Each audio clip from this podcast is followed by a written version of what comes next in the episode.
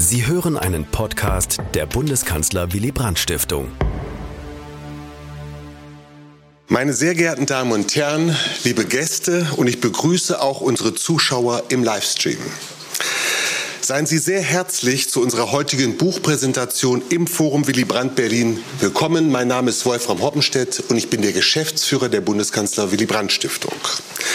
Dies ist eine Gemeinschaftsveranstaltung unserer Bundesstiftung, des Leibniz-Zentrums für zeithistorische Forschung Potsdam und der Bundesstiftung zur Aufarbeitung der SED-Diktatur. Für unsere gute Zusammenarbeit bedanke ich mich an erster Stelle sehr herzlich.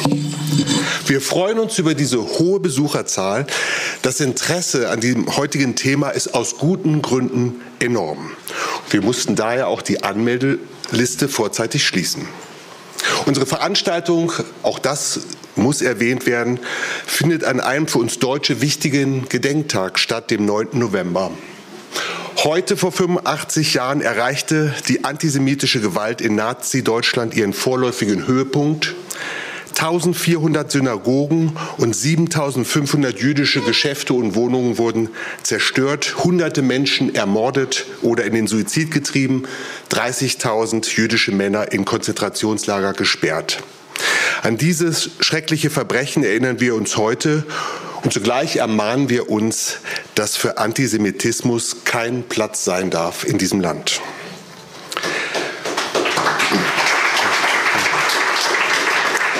Der 9. November steht aber natürlich auch für ein äußerst glückliches Ereignis in der deutschen Geschichte. Heute, vor 34 Jahren, fiel die Berliner Mauer, verbunden mit gigantischen Umwälzungen in Europa wie auf der global-strategischen Ebene.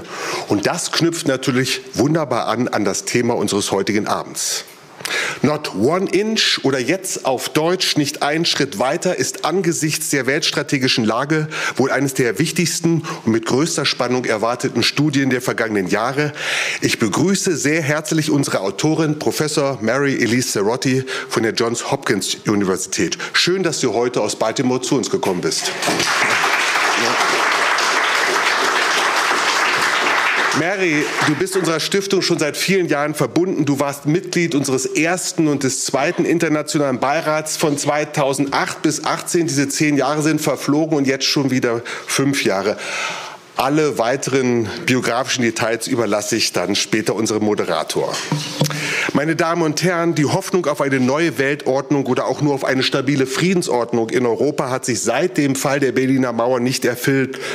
What went wrong since 1990 ist eine der großen Fragen unserer Zeit und sicher auch künftiger Historikerinnen und Historiker. Alle weiter und tiefergehenden Fragestellungen des heutigen Abends möchte ich unser Moderator des Podiumsgesprächs ZZF-Direktor Professor Frank Bösch überlassen. Frank Bösch ist übrigens ein frisch berufenes Mitglied unseres vierten internationalen Beirats und wir freuen uns schon auf die weitere Zusammenarbeit. Mary Sorotti wird uns nun ihr Buch Nicht einen Schritt weiter nach Osten, Amerika, Russland und die wahre Geschichte der NATO-Ostpolitik vorstellen. Und die Betonung liegt ganz klar auf wahre. Liebe Mary, great to have you here again. Wir freuen uns nun auf deinen Vortrag und auf das anschließende Podiumsgespräch. Ich danke Ihnen. Bitte schön.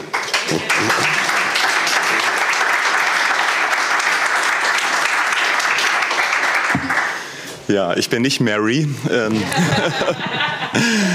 sondern der besagte Frank Bösch, der heute Abend moderieren darf. Ähm, ich begrüße Sie alle ganz, ganz herzlich. Ich freue mich, dass Sie so zahlreich gekommen sind an einem Tag, wo es natürlich viele andere Konkurrenzveranstaltungen gibt, aber Sie haben sich für die richtige, glaube ich, entschieden. Ähm, ich danke schon jetzt nochmal der Willy Brandt Stiftung, ähm, die das hier so vorzüglich organisiert hat. Danke aber auch der Stiftung Aufarbeitung, namentlich Franziska Kuschel, die auch hier vorne sitzt die diese Veranstaltung mit uns gemeinsam eben auch hier unterstützt hat, auch großzügig finanziell mit unterstützt hat.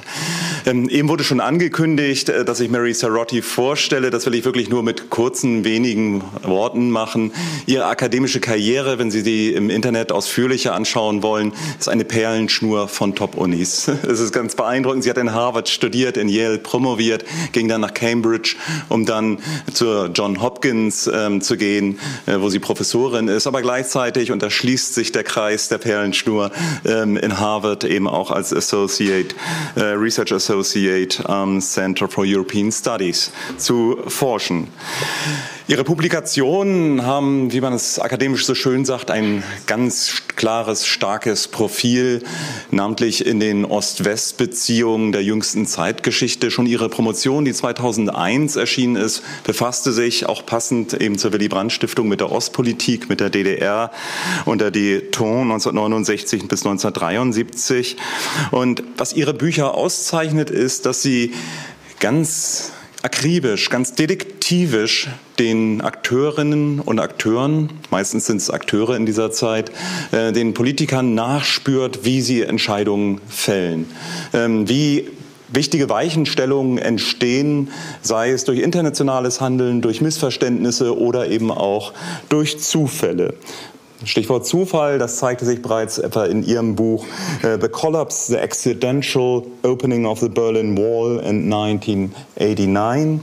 Ähm, aber vor allen Dingen äh, gilt das eben auch für das heute äh, vorzustellende Buch Not One Inch, nicht einen Schritt weiter nach Osten, Amerika, Russland und die wahre Geschichte der NATO-Osterweiterung, das jetzt gerade frisch im Beck Verlag auf Deutsch auch erschienen ist. Und ich kann Ihnen wirklich versichern, es ist ein Lesegenuss. Viele Rezensenten hatten schon auch bei der englischen Ausgabe betont, dass es sich wie ein Krimi liest. Man folgt den Akteuren, auch mit kleinen äh, amüsanten Anekdoten immer wieder eingebaut, was gerade bei äh, dem betrunkenen Jelzin und anderen manchmal auch nicht schwerfällt, aber, aber trotzdem also ganz äh, toll zu lesen ist. Ähm, ganz beeindruckend ist dabei, ähm, auf welchen Aktenbeständen das Ganze beruht aus den 90er Jahren, denn Sie kennen es für Deutschland, die 30 Jahre Sperrfrist gilt erst einmal und man kommt an solche Akten nicht so leicht ran. Und sie hat wirklich hartnäckig hier Akten freigeklagt ähm, aus vielen Staaten und hat viele Interviews geführt, etwa über 100 schreibt sie in ihrer Einleitung. Also insofern breit informiert ähm, und gerade das hat, glaube ich, diese große Aufmerksamkeit für dieses Buch gegeben. Mary Cerotti ist äh, überall in der Welt unterwegs, ähm, um wichtigsten Politikern äh, und Journalistinnen und Journalisten Auskunft, Rede und Antwort zu stehen zu dieser Frage, die sie beantwortet hat. Denn ihr Buch wurde vor dem Einmarsch in die Ukraine geschrieben, aber kam just in dem Moment raus, als Putin unter der Rechtfertigung auf das angebliche Versprechen der NATO, sich nicht nach Osten zu erweitern, seinen Angriffskrieg rechtfertigte. Aber eben das Buch ist kein Schnellschuss, es ist lange gearbeitet vorher und das merkt man dem Buch wohltuend an, aber es kam zur rechten Zeit und seitdem ist sie ständig oder viel unterwegs, ähm, um auch der Öffentlichkeit ihre Ergebnisse zu vermitteln und umso mehr freuen wir uns, dass wir sie gewinnen konnten, heute hier zu sein. Herzlich willkommen.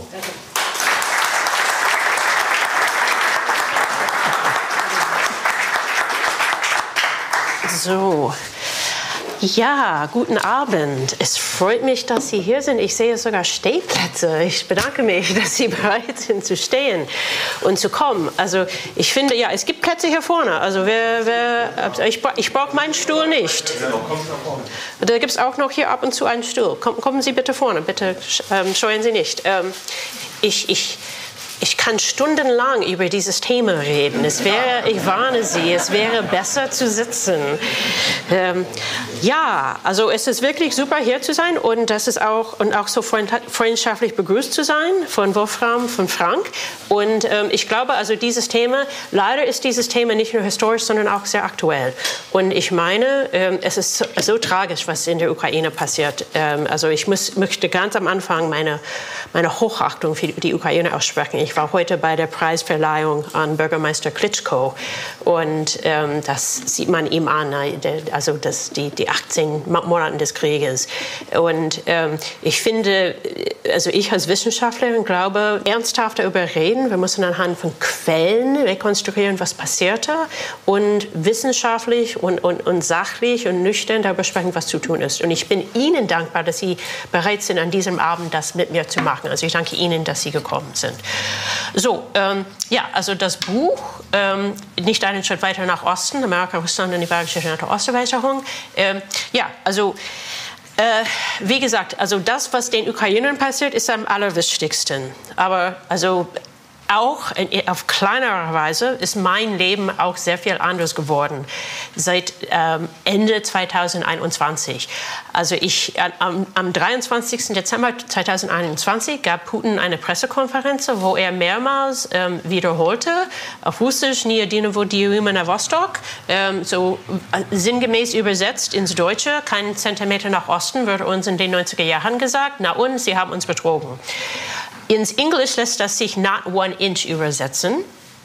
Mit der Folge, dass Menschen diese Redewendung nicht gegoogelt haben und da mein Buch just zu der Zeit gerade erschienen war, ähm, bei meinem Buch gelandet sind. Also das Buch ist im Dezember 2021 auf Englisch erschienen, aus einem Grund, ähm, das ich Ihnen gleich erzähle. Ja, und das hieß, am 23. Dezember explodierte mein Inbox. Äh, und das Problem war, ich hatte so hart an dem Buch gearbeitet, ich hatte keine Weihnachtsgeschenke, gar nicht eingepackt, keinen Weihnachtsbaum, kein gar nichts. Und ich dachte, um Gott Gottes Willen. Dann war es spät, am 23. Dezember. Ich dachte, ich mache etwas, was ich noch nie gemacht habe. Ich mache einen Twitter-Thread, Twitter-Thread, wo ich Bilder der wichtigsten Quelle ähm, also ein bisschen also herausnehme und zusammenstelle als Twitter-Thread. Das hat fast vier Stunden gedauert, bis ich das geschafft habe. Dann habe ich das abgeschickt um etwa 1 Uhr morgens am 24. Dezember und dann habe ich alles ausgemacht. Also ich ging schlafen, habe alles ausgemacht, Laptop, Handy, alles. Habe nichts wieder angemacht bis zum heiligen Abend, als alles bereit war. Und aus meinem Twitter-Thread war ein New York Times-Artikel geworden. Äh, und der Twitter-Thread ähm, war dann binnen kürzer Zeit fast 350 100.000 Mal, ja, 350.000 Mal gelesen worden. 350,000. Ja, so, ja, also diese Idee, ich würde damit also den, den, also die Anfrage stellen, war dann hin und ähm, ich, ich bekam seitdem Anfragen, ähm, also eigentlich dauernd im Grunde genommen. Ja, ähm, der Grund, warum ich äh, dieses Buch überhaupt geschrieben habe, liegt daran, dass ich das große Glück hatte, als Austauschstudenten im Jahr 1989 in Berlin-West zu studieren. Und zwar an der FU Berlin. Wer, wer war, ich würde gerne wissen, wer war 89 in Berlin? Ost oder West? Ja, sehr viel, okay. Und ähm, Sie wissen ja, was das für ein Jahr war. Das war natürlich ein prägendes Jahr für mich. Also ich habe mich entschlossen, am Ende von dem Jahr Historikerin zu werden, habe mich entschlossen zu promovieren. Ähm, hatte noch niemand in meiner Familie getan, aber ich, ich wollte einfach wissen, wo kam das her und, und was sind die Folgen. Und ich habe dann ähm, äh, ein Buch geschrieben über die Öffnung äh, des Mauerfalls. Ich hab, hatte gestern Abend am Deutschen Historischen Museum eine Veranstaltung dazu. Ich glaube, ich habe sogar eine Person gesehen, die auch gestern da war. Ähm, da, ja, sehr gut, danke. Und äh, äh, dann habe ich auch ein Buch geschrieben über die Außenpolitik der deutschen Einheit. Also das hieß im Grunde genommen die Verhandlungen zwischen den vier Besatzungsmächten USA, Großbritannien, Frankreich und Sowjetunion Sowjetunion mit der Bundesrepublik und mit der DDR. Und als ich diese Bücher erforscht habe, bin ich über NATO-Quellen gestolpert, was ich nicht erwartete. Damals hieß es, die NATO-Osterweiterung hatte nichts mit der deutschen Wiedervereinigung zu tun. Und dann sah ich viele Quellen, ähm, die das Gegenteil ähm, klar machten. Und ich dachte, Mensch, eines Tages könnte ein Buch daraus werden. Und ich habe dann, also ich habe diese Bücher nicht aufgegeben, ich habe weiterhin an den Büchern gearbeitet, aber ich habe nebenbei angefangen, sozusagen meine private Akte NATO-Quellen zu fühlen. Und ab dem Jahr 2005 habe ich sogar angefangen, gezielt Anfrageanträge zu stellen um Deklassifizierung. Denn die Quellen, die ich hatte, haben andere Quellen erwähnt. Und wenn, wenn man weiß, es gibt diese Quelle, na, dann kann man um also Deklassifizierung bitten, und zwar in mehreren Ländern. Und ähm, ich habe dann äh, geforscht in, persönlich in Frankreich, Deutschland, Polen, Russland, Großbritannien und USA. Äh, also für Studenten oder Doktoraten im Raum, das Wichtigste ist, wenn man sowas macht, dass andere Menschen bezahlen. das heißt, nie aus eigenem Geld bezahlen für solche Forschungsreisen. Aber Gott sei Dank gab es Unterstützung, teilweise ähm, durch, durch, deutsche Quellen. Und ähm, als ich hier geforscht habe, habe ich auch immer nach NATO-Quellen gesucht. Ich habe auch Interviews gemacht und so weiter. Aber es, als ich dann... Ähm, als ich dann die anderen Bücher fertig hatte, dachte ich, Mensch, ich, ich muss nicht nur von den 80ern und vom Jahr 1990 sprechen, sondern auch von den 90er Jahren, also schlechthin, also die Zeit der Clinton-Regierung. Und ich habe dann im Jahr 2015 ähm, äh, angefangen, also massenweise ähm, uh, Declassification Request, Freedom of Information Requests an die Clinton Library einzuschicken. Und im Jahr 2018 hatte ich den großen Durchbruch. Im Jahr 2018, ähm, nach einem dreijährigen Appellverfahren, denn am Anfang wurde das abgelehnt, habe ich gewonnen und ich habe alle Quellen von allen Treffen, alle 18, zwischen Clinton äh, rechts und Jelzin links erhalten, also zwischen dem amerikanischen Präsidenten und dem russischen Präsidenten. Und also nicht nur Wortprotokolle, sondern auch Vorbereitungsmappen, ähm, Zusammenfassungen nachher und, und, und. Das sind, das sind äh, also die Zahl der Seiten ist fünfstellig. Als bekannt wurde, dass ich das Appellverfahren gewonnen hatte, hat der Kreml sich beschwert. Und ähm, also ich weiß, hier ist es ist klein getippt, aber das war eine Pressemeldung von TASS vom 31. August 2018. Der persönliche Pressesprecher von Wladimir Putin, Dmitri Peskov, hat sich beschwert, dass die Bibliothek ähm, ihn nicht gefragt hat oder den Kreml nicht gefragt hat. Und, äh, und besonders machte er sich Sorgen ähm, um die Tatsache, they were current politicians, also noch aktiv noch aktuell tätiger Politiker dabei, das heißt sein Chef, Wladimir Putin. Denn Wladimir Putin war natürlich, ähm, äh, hat für Jelzin gearbeitet, also Jelzin hat ihn stets befördert und am Ende hat Jelzin ihn also zum amtierenden Präsident ernannt. Und das heißt, Putin ist, ist in diesen Quellen reichlich präsent, reichlich anwesend.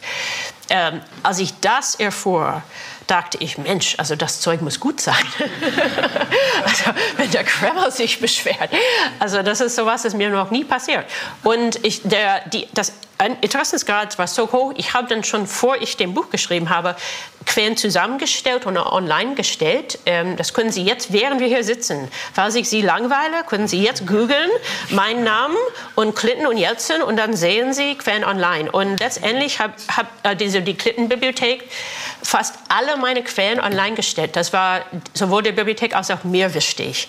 Denn ähm, es ist so viel über dieses Thema geschrieben worden. Und ich will nicht sagen, dass es schlecht ist, aber es ist geschrieben aus persönlichen Erinnerungen oder es ist sehr emotionsgeladen. Also solche Bücher sind auch wichtig, aber das war nicht mein Ziel. Also mein Ziel war, ein wissenschaftliches Buch zu schreiben im Sinne von wiederherstellbar wiederherstellbar. Auf Englisch würde ich sagen reproducible. Was ich damit meine ist, Sie können anhand meiner Anmerkungen, die nicht wenig sind, ähm, für, für, jede Behauptung, die ich mache, eine Quelle, Quellen finde. Nichts in dem Buch ist aus meinem persönlichen Gedächtnis. Ich habe an keine, kein, keiner einzigen Verhandlungsrunde teilgenommen. Alles, was ich in dem Buch behaupte, muss durch Quellen belegt sein. Und diese Quellen sind öffentlich zugänglich. Gut, vielleicht müssen Sie für, die eine, für das eine oder das andere tatsächlich ins Archiv. Aber im Grunde genommen, wenn Sie, wenn Sie es wollen, können Sie mein Buch wiederherstellen. Also wenn ich in einer Anmerkung geschrieben habe bei der Clinton-Bibliothek, Entweder ist es online oder sagen wir mal bei der Klippenbibliothek, sagen wir mal, es ist in Karton 10, liegt ein Brief und der Brief sagt so und so. Sie mögen vielleicht nicht mit meiner Interpretation davon einverstanden sein, aber der Brief liegt im Karton 10 und er sagt auch das, was ich zitiere. Ich habe sogar am Ende zwei Entscheidungen gemacht. Erstens, ich habe mich entschlossen, ähm, nicht aus Interviews zu zitieren, obwohl ich mehr als 100 Interviews machte. Denn ich dachte, Mensch, also ich habe ein Interview gemacht und mein Gesprächspartner sagte mir was, aber wenn jemand anders fragen würde, dann käme vielleicht eine andere Antwort. Das ist nicht wiederherstellbar. Also ich habe nur Interviews zitiert, die entweder gedruckt oder aufgenommen worden sind.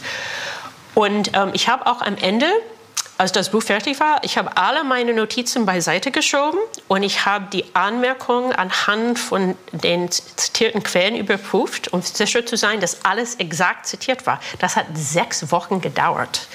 Ich wusste nicht, dass es so lange dauern würde, aber ich bin so froh, dass ich gemacht habe, denn wenn ich also Fragen bekomme oder sowas, dann weiß ich, dass das, was ich in dem Buch gedruckt habe, auch stimmt. So, dann war, ähm, wie gesagt, ähm, die Frage, wann bringe ich das Buch heraus? Denn ich hatte den Eindruck, nachdem ich diesen Durchbruch bei, dem, ähm, bei der Clinton-Bibliothek hatte, dachte ich, ähm, jetzt habe ich genug Quellen. Ich wollte nicht veröffentlichen, bevor ich genug Quellen hatte, aber dann dachte ich, jetzt habe ich genug Quellen. Es war so zu der Zeit Anfang des Jahres 2019, als ich die Clinton-Quellen gelesen hatte. Und ich, ich hatte im, im Laufe meiner Forschung gemerkt, dass Putin ähm, bedeutende Tage gern durch Gewalt zelebriert.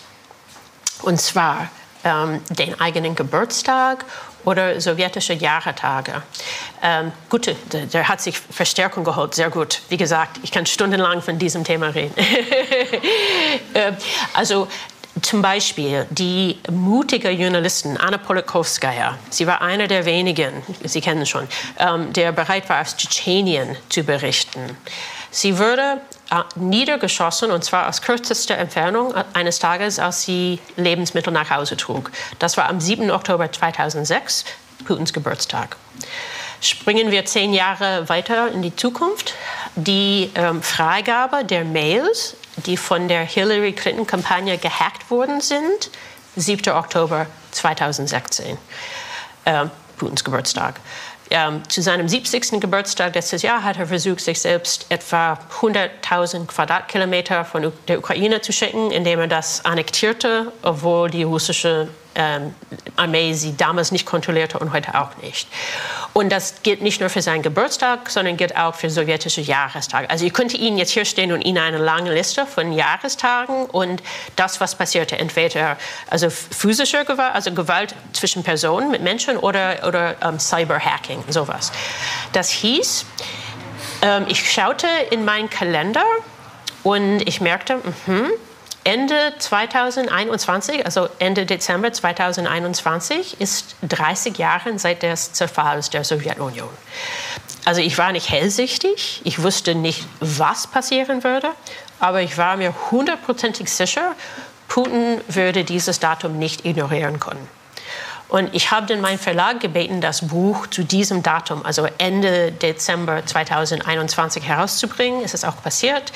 In, äh, in England ist es sogar im Februar 2022 erschienen. Denn ich hatte wirklich Angst, es, es könnte etwas werden.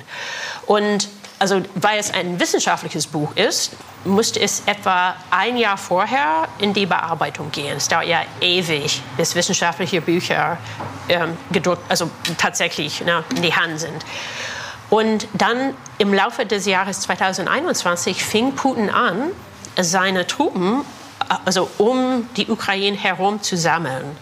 Und ich dachte, um Gottes Willen, also das das ist keine Übung.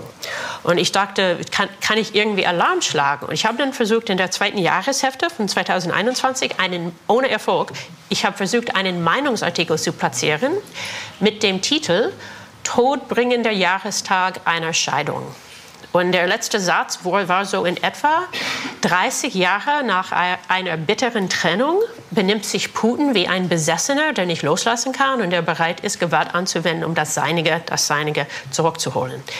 Dieser Artikel, dieser Meinungsartikel wurde, wurde von allen bedeutenden englischsprachigen. Nach einiger Zeit habe ich dann aufgehört, es war zu deprimierend, die vielen Absagen. Und nach einiger Zeit war auch klar, das Buch kommt äh, Dezember 2021.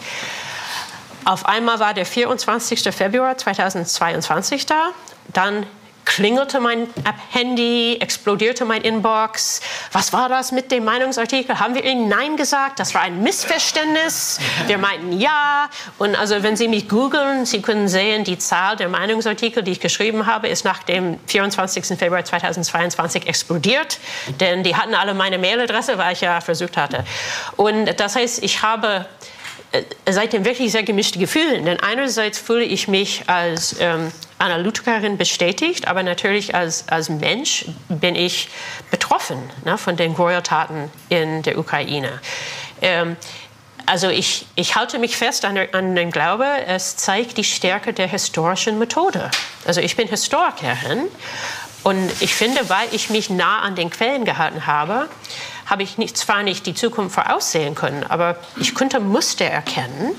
Und das heißt, ich könnte mich einigermaßen auf die Zukunft vorbereiten. Also das glaube ich, das, das ist nicht, dass ich, wie gesagt, dass ich irgendwie hellsichtig bin, sondern ich glaube, das zeigt die Stärke der historischen Methode. Ja, und zwar ein bisschen zu dem Buch. Ähm, ich, ich, werde jetzt ähm, versuchen, ähm, sehr schnell das Argument zu resümieren. Ähm, ich, also ich möchte jetzt Zeit haben, dass ich das mit Frank bespreche und mit Ihnen. Also das heißt, ich werde viel, viel Details absichtlich links liegen lassen. Aber wenn Sie Interesse haben daran, bitte fragen Sie während der Diskussion. Ähm, die, das Argument des Buchs, mal kurz ausgedrückt, ist in etwa so. Die Gedanken um die NATO-Osterweiterung fing mit dem Mauerfall an. Also hier sehen wir die Landkarte, das ist, die Karten sind aus dem Buch. Ähm, hier sehen wir die Karte vom Kalten Krieg. Man merkt, hier ist die Trennlinie mitten durch Europa und mitten durch Deutschland. Äh, hier war NATO, hier war Warschauer Pakt. So, dann kam die Mauer runter und es ist mir ein, eine riesige Freude, hier am 9. November in Berlin zu sein. Äh, also just an dem historischen Tag, also in, in der historischen Stadt, unweit vom Brandenburger Tor. Also an diesem Tag vor 34 Jahren kam unerwarteterweise die Mauer runter und auf einmal gab es Fragezeichen überall. Wenn diese Ordnung verschwindet, was kommt? Also was, was folgt? Ich erzähle mal ein klein bisschen was Theoretisches, aber dann gehe ich zurück ähm, zur also Data-Erzählung. Ich bin Historikerin, aber es gibt eine Theorie, die ich gerne anwende, und zwar, das heißt auf Englisch Punctuated Equilibrium. Punctuated Equilibrium, also ein, ein unterbrochenes Equilibrium. Das kommt aus der Forschung von einem Professor an Harvard namens Stephen J. Gould. Er war Biolog, er lebt nicht mehr. Er arbeitete mit Fossilen, er forschte ähm, Evolution. Er schrieb in diesem Buch mit diesem Namen Punctuated Equilibrium, er schrieb, was ich, Stephen J. Gould, sehe, wenn ich mit Fossilen arbeite, ist nicht Folgendes. Ich sehe nicht äh, am Montag ein bisschen Evolution, am Dienstag ein bisschen Evolution, am Mittwoch ein bisschen Evolution. Das heißt, ich sehe nicht ähm, Gradualism, nicht eine, langsam, ähm, eine langsame Entwicklung, sondern ich sehe lange, lange Zeit, Millionen von Jahren, wo es sich verhältnismäßig wenig ändert. Es ändert sich was, aber verhältnismäßig wenig. Dann gibt es auf einmal einen gravierenden Einschnitt, äh, zum Beispiel ein Asteroid schlägt in die Erde verursacht so viel Turbulenzen, wirft so viel Zeug in die Luft, dass die Erde sich ähm, unter dem Temperatur kühlt, wo die Dinosaurier weiterleben können. Und auf einmal ist das Dinosaurier-Äquilibrium hin. Und das ist ähm, dann, es ist ein Punctuation oder also ein Buch in das Äquilibrium. Und auf einmal gibt es verschiedene Zukünfte, die möglich sind. Auf einmal ist die, die Kontingenz, also das, das, ähm, das, was also spontan passiert, hat auf einmal sehr, sehr große Bedeutung, just in diesem Moment, in, diesem, in dieser Zeit der großen Änderungen. Und es gibt auf Englisch, würde ich sagen, viele Timelines in die Zukunft. Und diese Idee, diese Theorie, die fand ich sehr, sehr einleuchtend für mich als Historikerin. Ich dachte, ja, also das, ist, das sind genau die Zeitpunkte, die ich als Historikerin erforschen möchte. Es gibt mehr Quellen als Tage meines Lebens. Also ich kann nicht alle historischen Momente tief forschen. Ich kann nicht alles deklassifizieren lassen. Also ich suche mir solche Punkte heraus und konzentriere mich da darauf, um festzustellen, wie kam es zu der Zukunft, die wir haben. Wie sind andere Optionen ausgeschlossen worden? Also wie kamen wir zu unserem heutigen Timeline? So, wie kamen wir von dieser Zeit zu unserer, äh, von, von, dieser Zeit zu unserer Zeit? So, ähm, äh, das, ich, äh, zu der Zeit ähm, war links James Baker, der amerikanische Außenminister. Und natürlich rechts ähm, Mikhail Gorbatschow, der ähm, letzte ähm, Führer der Sowjetunion. Die Frage war, was kommt danach? Es wird allem schnell klar, die deutsche Teilung will zu Ende gehen. Das Problem war, es könnte keine Wiedervereinigung stattfinden ohne das Erlaubnis der vier Mächte. Denn Nazi-Deutschland hatte im Jahr 1945 bedingungslos kapituliert. Bedingungslos heißt bedingungslos, ohne Frist, ohne gar nichts. Klar, es gab Änderungen, als die Bundesrepublik und DDR als Staaten anerkannt worden sind, aber im Grunde genommen gab es noch die juristischen Rechte. Und Deutschland konnte nicht souverän werden, konnte nicht ein einheitliches Land werden, ohne dass die vier Besatzungsmächte diese, diese juristische Rechte, diese Besatzungsrechte aufgaben. Ähm, nach verschiedenen internen Querellen haben die Amerikaner, die Briten und die Franzosen sich bereit erklärt, das zu machen. Das Problem war die Sowjetunion. Das hieß, obwohl Gorbatschow zu der Zeit schon erheblich geschwächt war, sein Land war also wirtschaftlich eine Ruine. Er hatte also Feinde links und rechts. Das Land, wie wir jetzt wissen, war um, dabei stand kurz davor zu zerfallen. Trotz all dem hatte Gorbatschow zwei starke Karten in der Hand. Also erstens, wie eben beschrieben, diese juristischen Rechte, die wirklich unbestreitbar waren. Und zweitens fast 400.000 sowjetische Truppen in der damaligen DDR. Und beide mussten weg, um äh, für die Einheit zu kommen. Und also es, es war dann natürlich ganz klar die Frage, was will er dafür? So, jetzt kommen wir zum, zum kontroversen Satz. Anfang Februar 1990 Baker sprach mit dem bundesdeutschen Außenminister Hans-Dietrich Genscher. Das war so ein hypothetisches Gespräch. Was will Gorbatschow? Und ähm, Genscher hat auch mit dem britischen Außenminister Douglas Hurd darüber gesprochen. Also das war so ein Gedankenspiel, was können wir ihm anbieten? Und Genscher war ziemlich sicher, Gorbatschow muss wissen, Zitat, dass weder Polen noch Ungarn in die NATO wollen. Also ich werde heute Abend hier paraphrasieren, aber die genauen Zitate sind alle in dem Buch. Das hieß, es ging schon von vorne an nicht nur um die DDR, sondern auch um Mittel- und Osteuropa. Ich werde das jetzt abkürzen, MOA-Staaten, Mittel- und Osteuropäischen Staaten. Und Baker sagte, ja, das könnte ich mir vorstellen. Er war nicht so überzeugt wie Genscher, aber er sagte, das könnte ich mir vorstellen. Und Douglas Hurd sagte, ja, das könnte ich auch mir vorstellen, aber das müssen wir unter den Alliierten so schnell wie möglich besprechen. Dann aber kam ein Treffen zwischen Baker und Gorbatschow am 9. Februar, bevor das durchdiskutiert wurde mit den Alliierten. Baker hat es dann als hypothetische Frage gestellt. Das war sozusagen ein Sondierungsgespräch mit Gorbatschow. Er sagte, wie wäre es mit dieser Idee, äh, Herr Gorbatschow? Wie wäre es, Sie, Sie lassen die DDR los und wir versprechen Ihnen, die, die NATO bewegt sich ähm, oder die Jurisdiktion der NATO bewegt sich keinen Zentimeter nach Osten. Und Gorbatschow sagte in etwa, ja, das, das, das wäre gut, da, da bin ich einverstanden. Aber wie gesagt, das war so ein Sondierungsgespräch.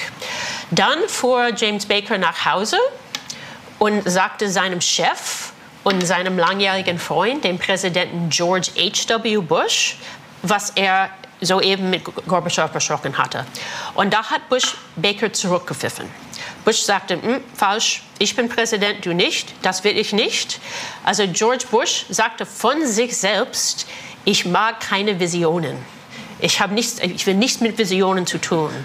Was nicht schlecht ist, soll man nicht ändern. Und er war der Meinung, also Bush, also ich rede jetzt wie Präsident Bush, die NATO hat gerade den Kalten Krieg gewonnen. Warum um Gottes Willen sollen wir überhaupt was daran ändern?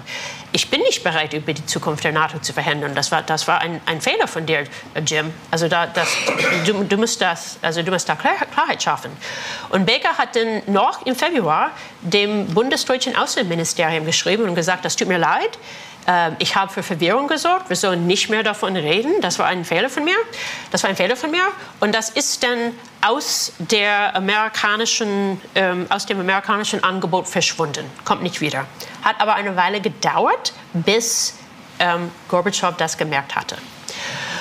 So, das Problem für Bush war, Kohl sagte auch ungefähr das Gleiche zu Gorbatschow am 10. Februar in Moskau.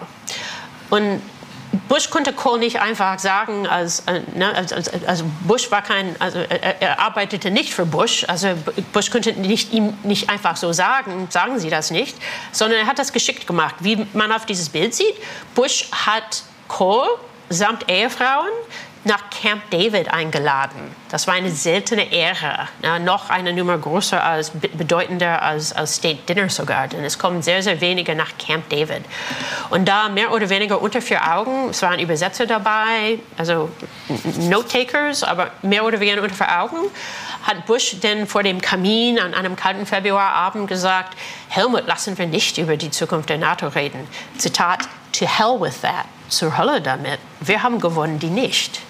Und dann hat Kohl gesagt, mm -hmm, okay, aber wenn wir Gorbatschow das nicht anbieten können, dann müssen wir ihm was anderes anbieten. Dann ist es wahrscheinlich eine Geldfrage. Und da hat Bush geantwortet, Sie haben tiefe Taschen. You have deep pockets. Ne? So, also dann der einer der Arbeiter, der Mitarbeiter von Bush, der dabei war, war der spätere Verteidigungsminister Bob Gates. Bob Gates schrieb in seinen Memoiren, just in dem Moment entwickelte sich die Strategie. Wir werden die Sowjets rausbestechen. Und noch besser, die Deutschen werden die Bestechung bezahlen.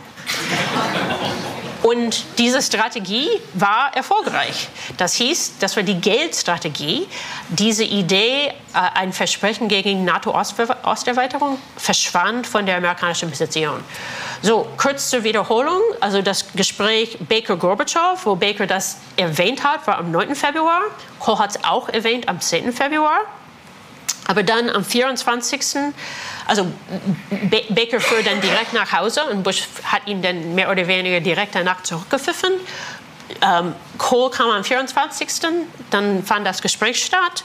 Und dann hat sich die Strategie ähm, be bewährt. Also das, die Strategie war erfolgreich und es kam ähm, zum Signieren des Einheitsvertrags am 12. September 1990. Da konnte ich auch stundenlang darüber sprechen, war auch dramatisch, denn Genscher blieb bei der Idee, wir sollen Moskau ein Versprechen geben. Und es führte zu wirklich schlimmen Kämpfen innerhalb der ähm, westlichen ähm, Seite mit Genscher. Aber letztendlich ist es so passiert, wie erwartet. Ähm, also der Einheitsvertrag ähm, besagt explizit, äh, die NATO oder spezifisch Territorium ähm, des Artikel 5. Artikel 5 ist das Herzstück des NATO-Vertrags. Das ist der Artikel, der sagt, ein, ein, Angriff gegen ein Land ist wie ein Angriff gegen alle Mitgliedsländer. Äh, Einheitsvertrag macht klar, also das Artikel 5 Gebiet darf sich erweitern und zwar über die ehemalige Frontlinie des Kalten Krieges hinweg. Äh, Moskau hat diesen Vertrag nicht nur unterzeichnet, sondern auch ratifiziert und hat auch dafür Geld kassiert. Milliarden von Deutschmark. Und das ist noch bis heute geltendes Recht. So, ähm, dann würde die Sache noch komplizierter, indem es einen Putsch gegen Gorbatschow gab. Also der Putsch war ähm, im Grunde genommen von Reaktionären. Die Putsch, Putschisten sind gescheitert. Es hat aber Jelzin geholfen. Er hat sich sehr gut profiliert, als er Widerstand zum Putsch leistete. Und äh, er merkte, mh, ich habe ja die Unterstützung des russischen Volkes hinter mir. Im Dezember hat die Ukraine ähm, mit großer Mehrheit für Unabhängigkeit von der UdSSR votiert. Infolgedessen äh, sah Jelzin seine Chance. Er, er, er, hasste Gorbatschow. Ich kann nicht übertreiben, wie sehr Jelzin und Gorbatschow einander hassten. Der Brent Skokov, der nationale Sicherheitsberater, hat sogar zu der Zeit gesagt, ich habe den Eindruck, die Sowjetunion verschwindet, nur weil so Jelzin Gorbatschow loswerden kann. Also Jelzin wusste, ich habe die Unterstützung des russischen Volkes hinter mir. Gorbatschow ist Präsident von der Sowjetunion. Wenn die Sowjetunion verschwindet, ist er Präsident von nichts. Und ich bin der große Mann in Moskau. Und so kam es auch. Ähm, Gorbatschow erkannte rechtzeitig, er war geschlagen, er trat zurück. Äh, 25. Dezember 1991, äh, Kollaps der Sowjetunion. Ja, hier ist eine Karte, ehemalige Sowjetunion. Russland natürlich großes Land, das ist ähm, auch aus, aus dem Buch. Ähm, man sieht hier die Ukraine, ähm, Baltikum und so weiter. So auf einmal aus diesem einen Land, aus diesem Reich, würde dann viele Länder. Die Tatsache, dass das auf Papier sozusagen, dass das an einem Tag auf Papier passierte, heißt nicht, dass dieses Land, oder genauer gesagt, dass dieses Imperium tatsächlich in einem Tag verschwand. So, so verschwinden Imperien nicht. Imperien sterben nicht so. Imperien, starb, star, Imperien sterben langsam und verursachen Unruhen und Kämpfe. Gewissermaßen haben wir noch mit dem Sterben der Sowjetunion heute zu tun. Also Imperien sterben langsam und nehmen viele Opfer mit sich. Und ähm, ich glaube, wir leben noch mit dem, dem Sterben, mit, mit den Sterbenakten des russischen Imperiums. Ja, so. Und natürlich war die Frage, was passiert mit der Ukraine? Sie sehen hier ehemalige Grenze von der Sowjetunion und Sie sehen hier Ukraine in, der, ähm, in den Grenzen von 1991. Denn als die Ukraine unabhängig wurde, war sie nicht nur auf einmal eines der größten europäischen Länder mit einer Bevölkerungszahl von über 50 Millionen Menschen, also in der Größe von Frankreich oder Großbritannien, sondern sie war auch die drittstärkste Nuklearmacht der Welt. Größer aus Großbritannien, größer aus Frankreich, größer aus China. Und zwar aufgrund des sowjetischen Arsenals, das auf ukrainischem Boden war. Klar, ich muss auch betonen, Kontrolle über diese Waffen lag in Moskau, aber die Ukrainer waren im Besitz der Waffen und es wohnten Ingenieure in der Ukraine. Es waren weit mehr als 1000 Raketen. Die meisten waren schon programmiert, vorprogrammiert, amerikanische Städte zu zerstören. Deswegen ist James Baker Hals über Kopf mitten im Jahr 1991, Quatsch, mitten im Dezember 1991, kurz vor Weihnachten, nach Kiew geflogen, um zu fragen, äh, wer könnte bitte schon Millionen von, von meiner Landsmänner töten. Ja? Also er fuhr dann zurück zu George Bush und sagte, das ist das größte außenpolitische Problem, was wir haben also diese sogenannten Loose Nukes, die waren auch in Belarus und Kasachstan, aber hauptsächlich in der Ukraine war das ein Problem. Und das hieß, auf einmal war Ukraine ganz hoch auf die Prioritätenliste von verschiedenen Staatsoberhäuptern, ähm, denn die dachten, was, was passiert mit, mit diesen Nuklearwaffen. Ja, der Mann, der mit den Folgen zu tun hatte, war aber nicht George H.W. Bush, sondern Bill Clinton. Bill Clinton hat erstaunlicherweise im Jahr 1992 äh, äh, den Wahlkampf gewonnen. Bei uns haben Präsidenten normalerweise zwei Amtszeiten, aber Clinton hat gewonnen.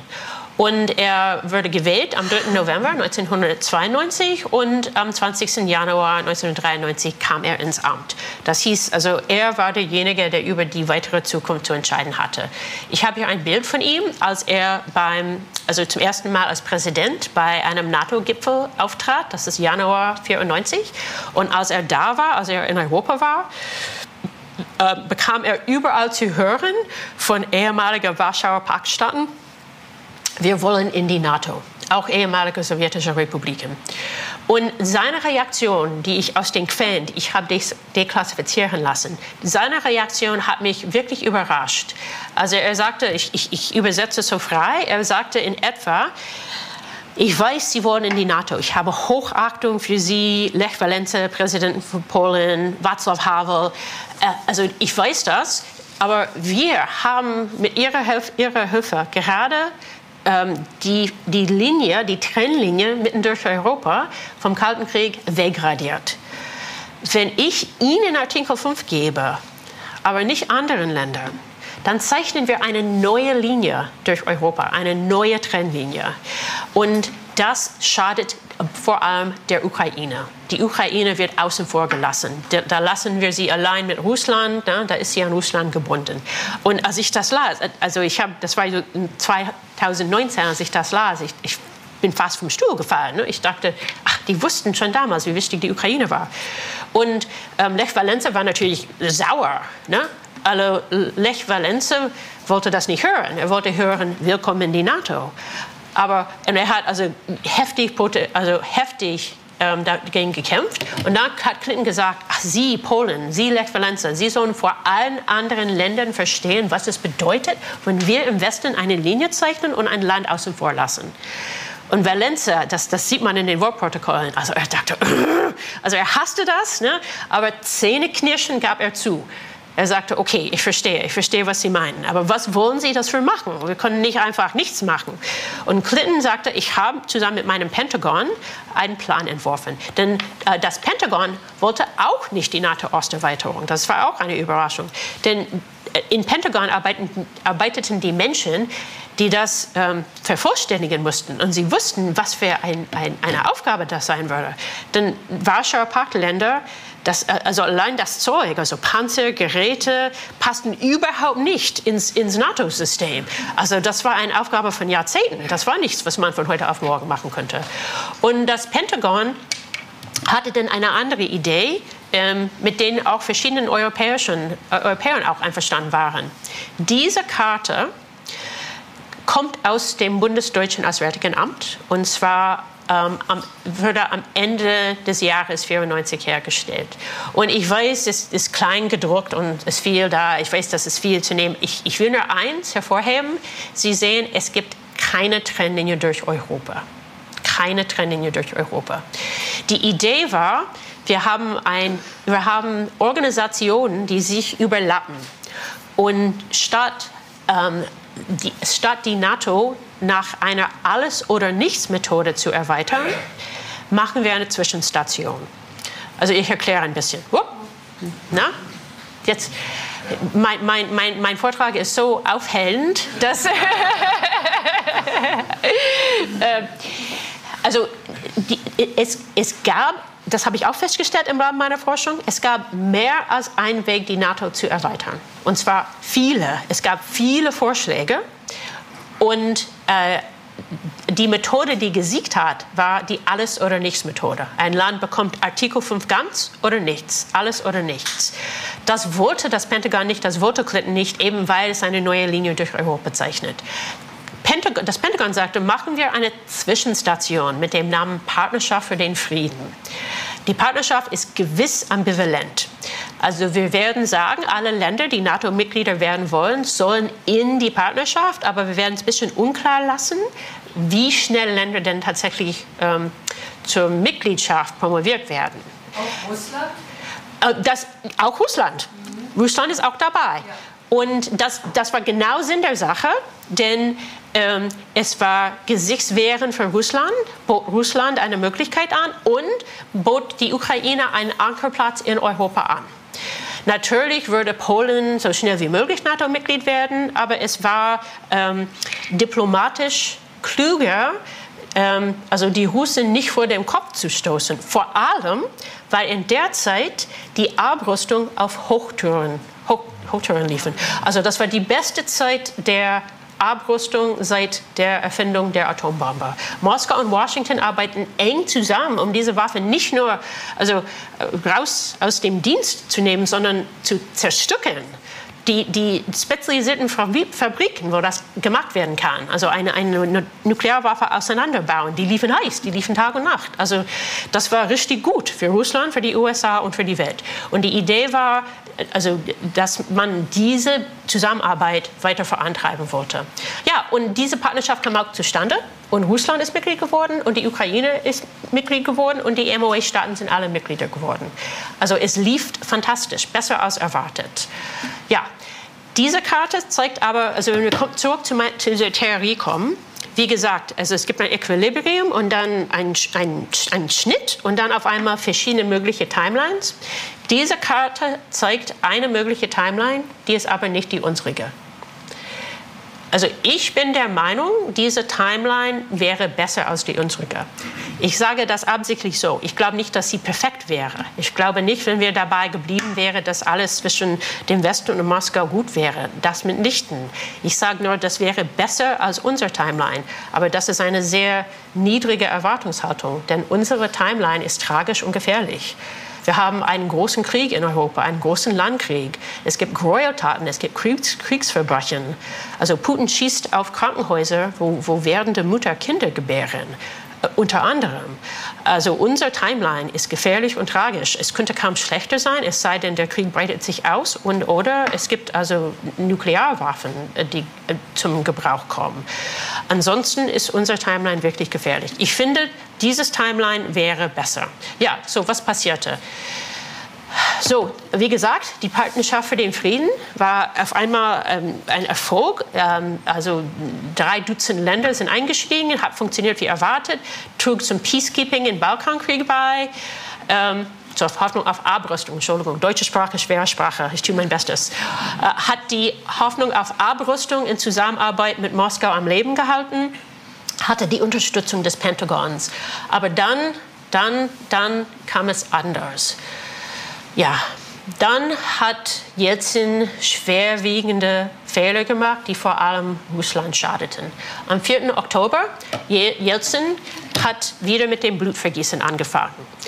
Er hat entschieden, in der russischen Politik kann wieder geschossen werden. Er war im Streit mit seinem Parlament und am 4. Oktober hat er schriftlich befohlen, Panzer sollen das russische Parlament angreifen. Das war das schlimmste Blutvergießen im Herzen, im Herzen Moskaus seit der 1917er, äh, seit der 1917er Revolution, denn die Nazis sind ja nicht zum Herzen Moskaus gekommen. Und es gab über 100 Tote und 800 Verletzte. Und dann noch schlimmer kam dann am 11. Dezember 1994 den Anfang des ersten Tschetschenienkriegs. Und auf einmal sagten also Lech Walesa, Václav Havel, Polen, Ungarn, Moment mal, die Methode kennen wir. Äh, wir waren bereit, diese Geschichte mit der Partnerschaft für den Frieden mitzumachen, aber jetzt nicht mehr. Tut uns leid wegen der Ukraine, wir brauchen aber Artikel 5.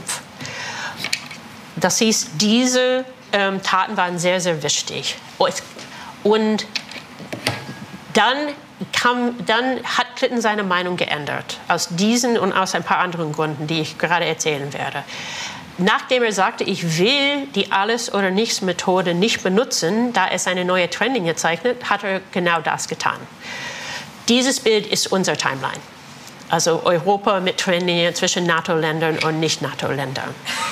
Die Gründe, warum er seine Meinung änderte, ähm, waren auch, ähm, äh, auch innenpolitisch. Das sieht man auch, das ist auch hier auf Deutsch. Das ist die, die gleiche Karte, bloß von, Buch auf von dem Buch auf Deutsch. Ähm, also es kam vieles zusammen, wie eben erwähnt, Ende 94, Anfang 95 in Moskau, schwerwiegende Fehler ähm, bei seitens Jelzins, also äh, Schießen auf Parlament, Tschetschenienkrieg, dazu Korruption in der Privatisierung der Wirtschaft. Die Staaten in Mittel- und Osteuropa haben dann daraufhin gesagt, wir brauchen Artikel 5 und zwar gestern und also wir, wir wollen die Partnerschaft für den Frieden nicht mehr. Innenpolitisch in den USA im Jahr im November 94 war die sogenannte Zwischenwahl, Midterm Elections, wo Kongress, Kongress gewählt wird, aber nicht den Präsidenten. Die Republicans, also die Gegner von Clinton, haben gewaltig gewonnen, Haus und Senat. Also sie hatten noch nie so gut seit 30 Jahren abgeschnitten. Und sie machen das anhand eines sogenannten Contracts with America. Und in diesem Contract stand NATO-Erweiterung, ne, so schnell wie möglich, Artikel 5.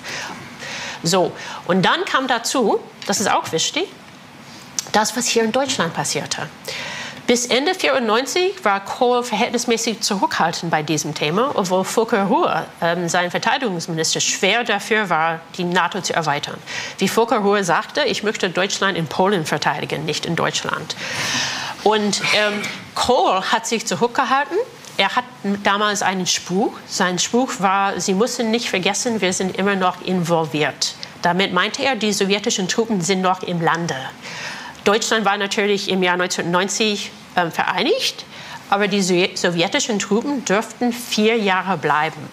Und ich habe in meiner Forschung entdeckt, ähm, anhand von Quellen von CIA, von unserem Geheimdienst, sie hatten noch äh, Nuklearwaffen im geeinten Deutschland bis zum Jahr 1994 ich nehme an, Kohl wusste das. Und er wollte nichts machen, bis die sowjetischen Truppen tatsächlich weg waren. Ähm, ist, äh, eine kleine Geschichte nebenbei erzählt. In den Verhandlungen um, ähm, dem, Verhandlungen um, um den Dauer äh, der Anwesenheit der sowjetischen Truppen, das war jetzt Ende des Jahres 1990, hat Gorbatschow versucht, ähm, zehn Jahre zu bekommen. Also die Truppen sollen bis Dezember 2000 bleiben dürfen. Und Kohl hat da hart zurückgepusht und die haben sich dann auf vier Jahre geeint. Aber es fiel mir ein, wenn, wenn, wenn, sowjetische Truppen bis Dezember 2000 in Deutschland wären und alles andere gleich geblieben wäre, dann wären sowjetische Truppen noch hier, als Putin an die Macht kam.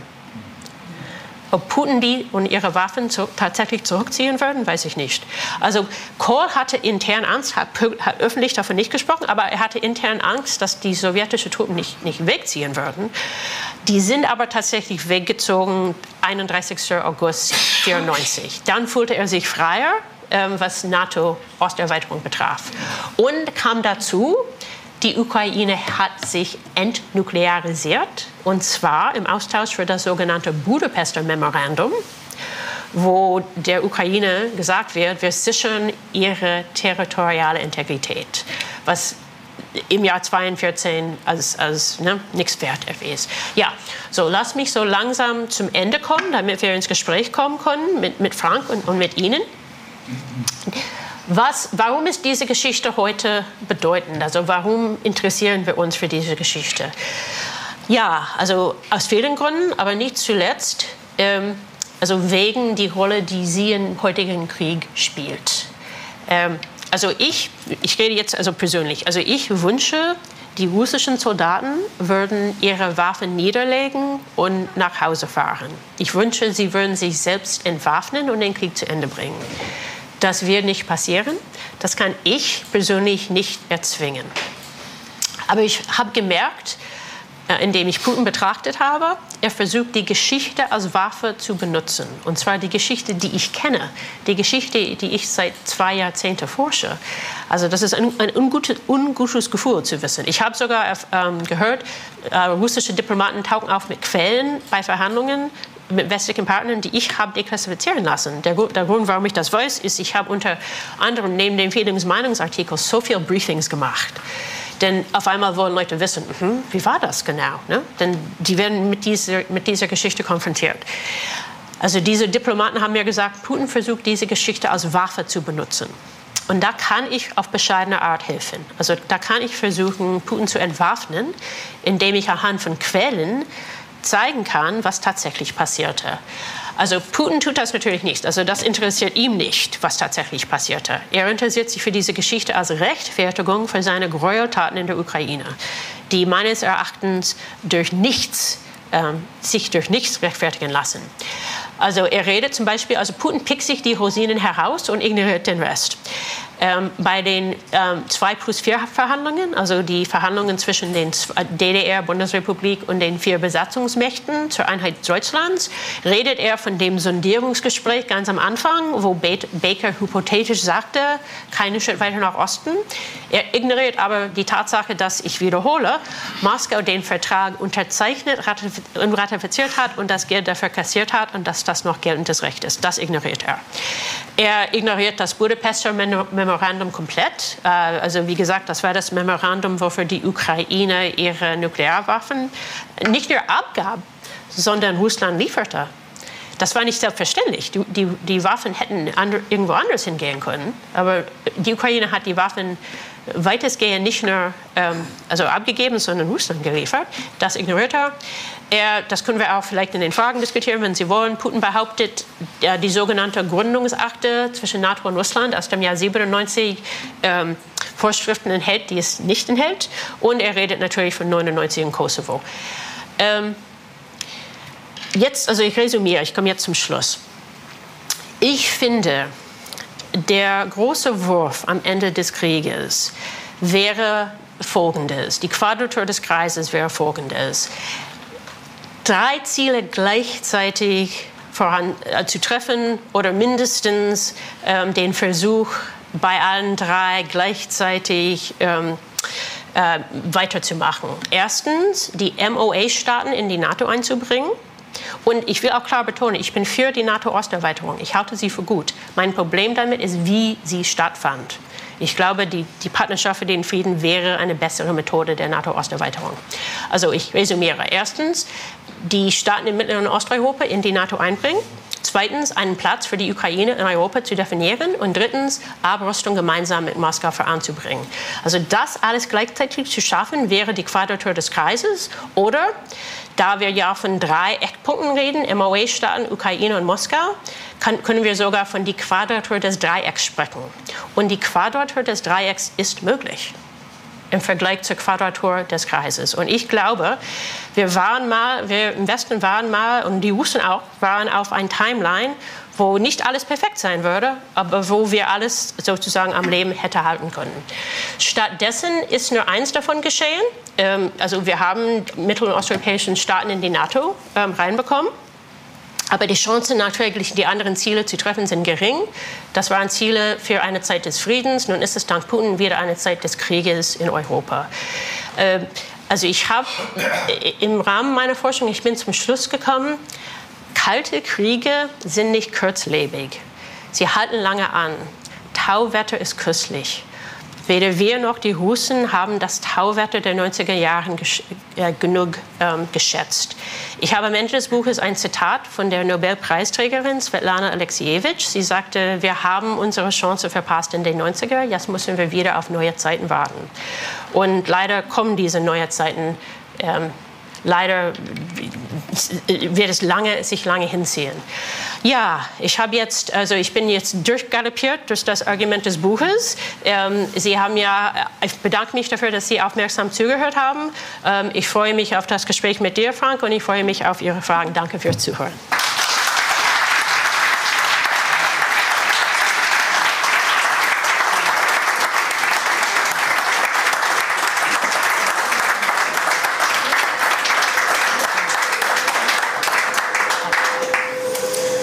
Ja, ganz herzlichen Dank, Mary Sarotti, ähm, für diese wirklich packende Vorstellung, die für diejenigen, die das Buch vielleicht noch nicht gelesen haben, eben auch Lust darauf macht. Ich sage nochmal, hier ist mindestens ein Platz vorne frei in der besten Reihe. Kommen Sie ruhig einfach nach vorne, ja. wenn Sie sitzen wollen. Bitte, bitte. Ähm, und ähm, ich würde mit ein paar Nachfragen ja, ja. nochmal vielleicht ein bisschen diskutieren, ein bisschen kritisch nachfragen, aber ja. nochmal versuchen, ein paar Spuren aufzunehmen vom Buch, aber auch von dem Gesagten. Und ich beginne vielleicht mit etwas, was die Akteure betrifft. Mhm. Bei dir ist es im Grunde genommen ein bisschen fast wie, wie in einem Theaterspiel. Man könnte das Ganze auch verfilmen, ähm, wo einzelne Männer miteinander ringen, wie Schachspieler Züge machen, mhm. Züge klappen, Züge und so weiter. Mhm. Ähm, wo kommt eigentlich die Gesellschaft rein? Also wo ist der Moment, wo die Öffentlichkeiten in diesen Ländern, wo die Menschen von unten im Grunde genommen Druck machen? Du endest mit dann am Ende ja. mit einer Frauenstimme kurz "Wir haben" und dieses ja. "Wir", da, da ja. zuckte ich eben zusammen und dachte, ja, vielleicht fragen wir noch mal, denn ähm, es ist ja auffällig, dass in dieser Februarsituation die großen Staatsmänner sich völlig verschätzen, wie lange es dauert, bis die Einheit Absolut. erreicht werden kann. Ja. Und ähnliches. Gorbatschow glaubt, er hat noch viel Zeit, viele Trümpfe, die er so langsam ausspielen kann, indem er und, und diese der Einheit gewinnt eine Dynamik offensichtlich von unten, von den Straßen rings um uns hier. Ja. Eben. Also wo sind diese Momente, wo die Gesellschaft etwas pusht? Ja, äh, ich antworte, ich, ich, habe eine kleine Bitte. Ich wüsste nicht, dass, dass ähm, die Leinwand verschwinden würde. Manchmal kann es hilfreich sein, auf Karten zu zeigen. Ja. Ähm, wäre es möglich, dass die Leinwand wiederkommt? oh, super. Oh, ich komme mir wichtig vor. Danke. Sehr gut. Ähm, denn ich wollte ähm, vielleicht mal die Karte vom Kalten Krieg wieder. Ähm, ja. Denn dass wir also wir sind das Volk. äh, natürlich ist das wichtig. Also ich habe ja viel aus, also beiseite gelassen in dieser Zusammenfassung. Aber wie ich theoretisch erzählte, es kam ja ähm, diese unerwartete Entwicklung im Jahr 89 und das war ja natürlich die friedliche Revolution. Mhm. Also, die, also bei Stephen Jay Gould war es ein Asteroid aus heiterem Himmel. Bei mir ist es also der Druck von der Straße, ähm, der Erfolg der friedlichen Revolution, die unerwartete Öffnung der Mauer. Das ist alles vom, wirklich, also von der Gesellschaft hergestellt. Mhm. Ich habe mich auf den, in diesem Buch, also in meinem Buch, mhm. ähm, also zum Mauerfall geht es um also, an, also das Volk und es geht um die friedliche Revolution. In diesem Buch aber ging es darum, wie ähm, wie du direkt eben gesagt hast, wie Leute darauf reagiert haben. Also sie waren vollkommen überrascht, haben vollkommen unterschätzt, was möglich war, die Rahmen, des Möglichkeit, der möglich, die Rahmen der Möglichkeiten und ähm, haben auch unterschätzt, wie schnell alles gehen könnte. Also das heißt, in diesem Buch konzentriere ich mich auf sozusagen die Reaktion auf dem, was von der Gesellschaft geschaffen worden ist. Aber das ist sozusagen die Voraussetzung für diese Ereignisse. Hm. Denn gerade in Polen und auch Klar. natürlich in, in Tschechien ja. und so entsteht natürlich in Ungarn ein wahnsinniger Druck von unten ja. eben auch schnell an den Westen ranzukommen. Und, und damit werden natürlich auch diese Staatsmänner dann getrieben entsprechend dem, gerade bei den Visegrad-Staaten eben auch schnell Richtung europäische Gemeinschaft, schnell Richtung ähm, NATO zu gehen. Aber nochmal jetzt auf die Protagonisten kommt. Mhm. Da ist ja in gewisser Weise Hans-Dietrich Genscher so eine Art Problemfall in diesen... Genscher ist ein genau, genau. Ja. Denn Genscher, ich, das, du hast es ganz kurz eben angedeutet, mhm. ich führe es nochmal aus, in dem Buch ist es auch ausführlicher. Genscher ist derjenige, ja, der, nachdem Kohl eingenordet ist, der Verweis von Bush auf die großen Taschen und ja. ähm, das, Genscher hält daran fest, ähm, doch weiter große Zugeständnisse zu machen. Also nicht die NATO-Osterweiterung irgendwie ähm, oder überhaupt im, äh, dort, dort gegenüber Gorbatschow ja. konziliant zu sein. Und man denkt sofort, Genscher, er kommt selbst aus Ostdeutschland, hat, ist wahrscheinlich persönlich getrieben. Ja. Man kennt, denkt an Genscher, vielleicht das Buch von Agnes äh, von Breslau, von Bressendorf, mhm. eben auch die, der, ja. der Konziliant in alle Richtungen immer verhandelt, äh, ganz sich anpasst an die Gesprächspartner. Aber, aber was treibt Genscher daran festzuhalten? Ja, ja Genscher ist Man merkt, Genscher ist auf diesem diesem Bild nicht anwesend. Ja. Er war nicht eingeladen nach Camp David und das absichtlich. Also Bush wollte ihn nicht da haben, was schwierig war, denn Baker, sein Außenminister, war da. Normalerweise protokollmäßig, ne, ist immer gleichrangigen äh, anwesend. Ja, also Genscher ähm, ist eine sehr, sehr interessante Figur. Also über also die Frage war, wenn wir jetzt zurück zu dieser Karte gehen, die Trennung verschwindet. Die Frage ist, was kommt danach?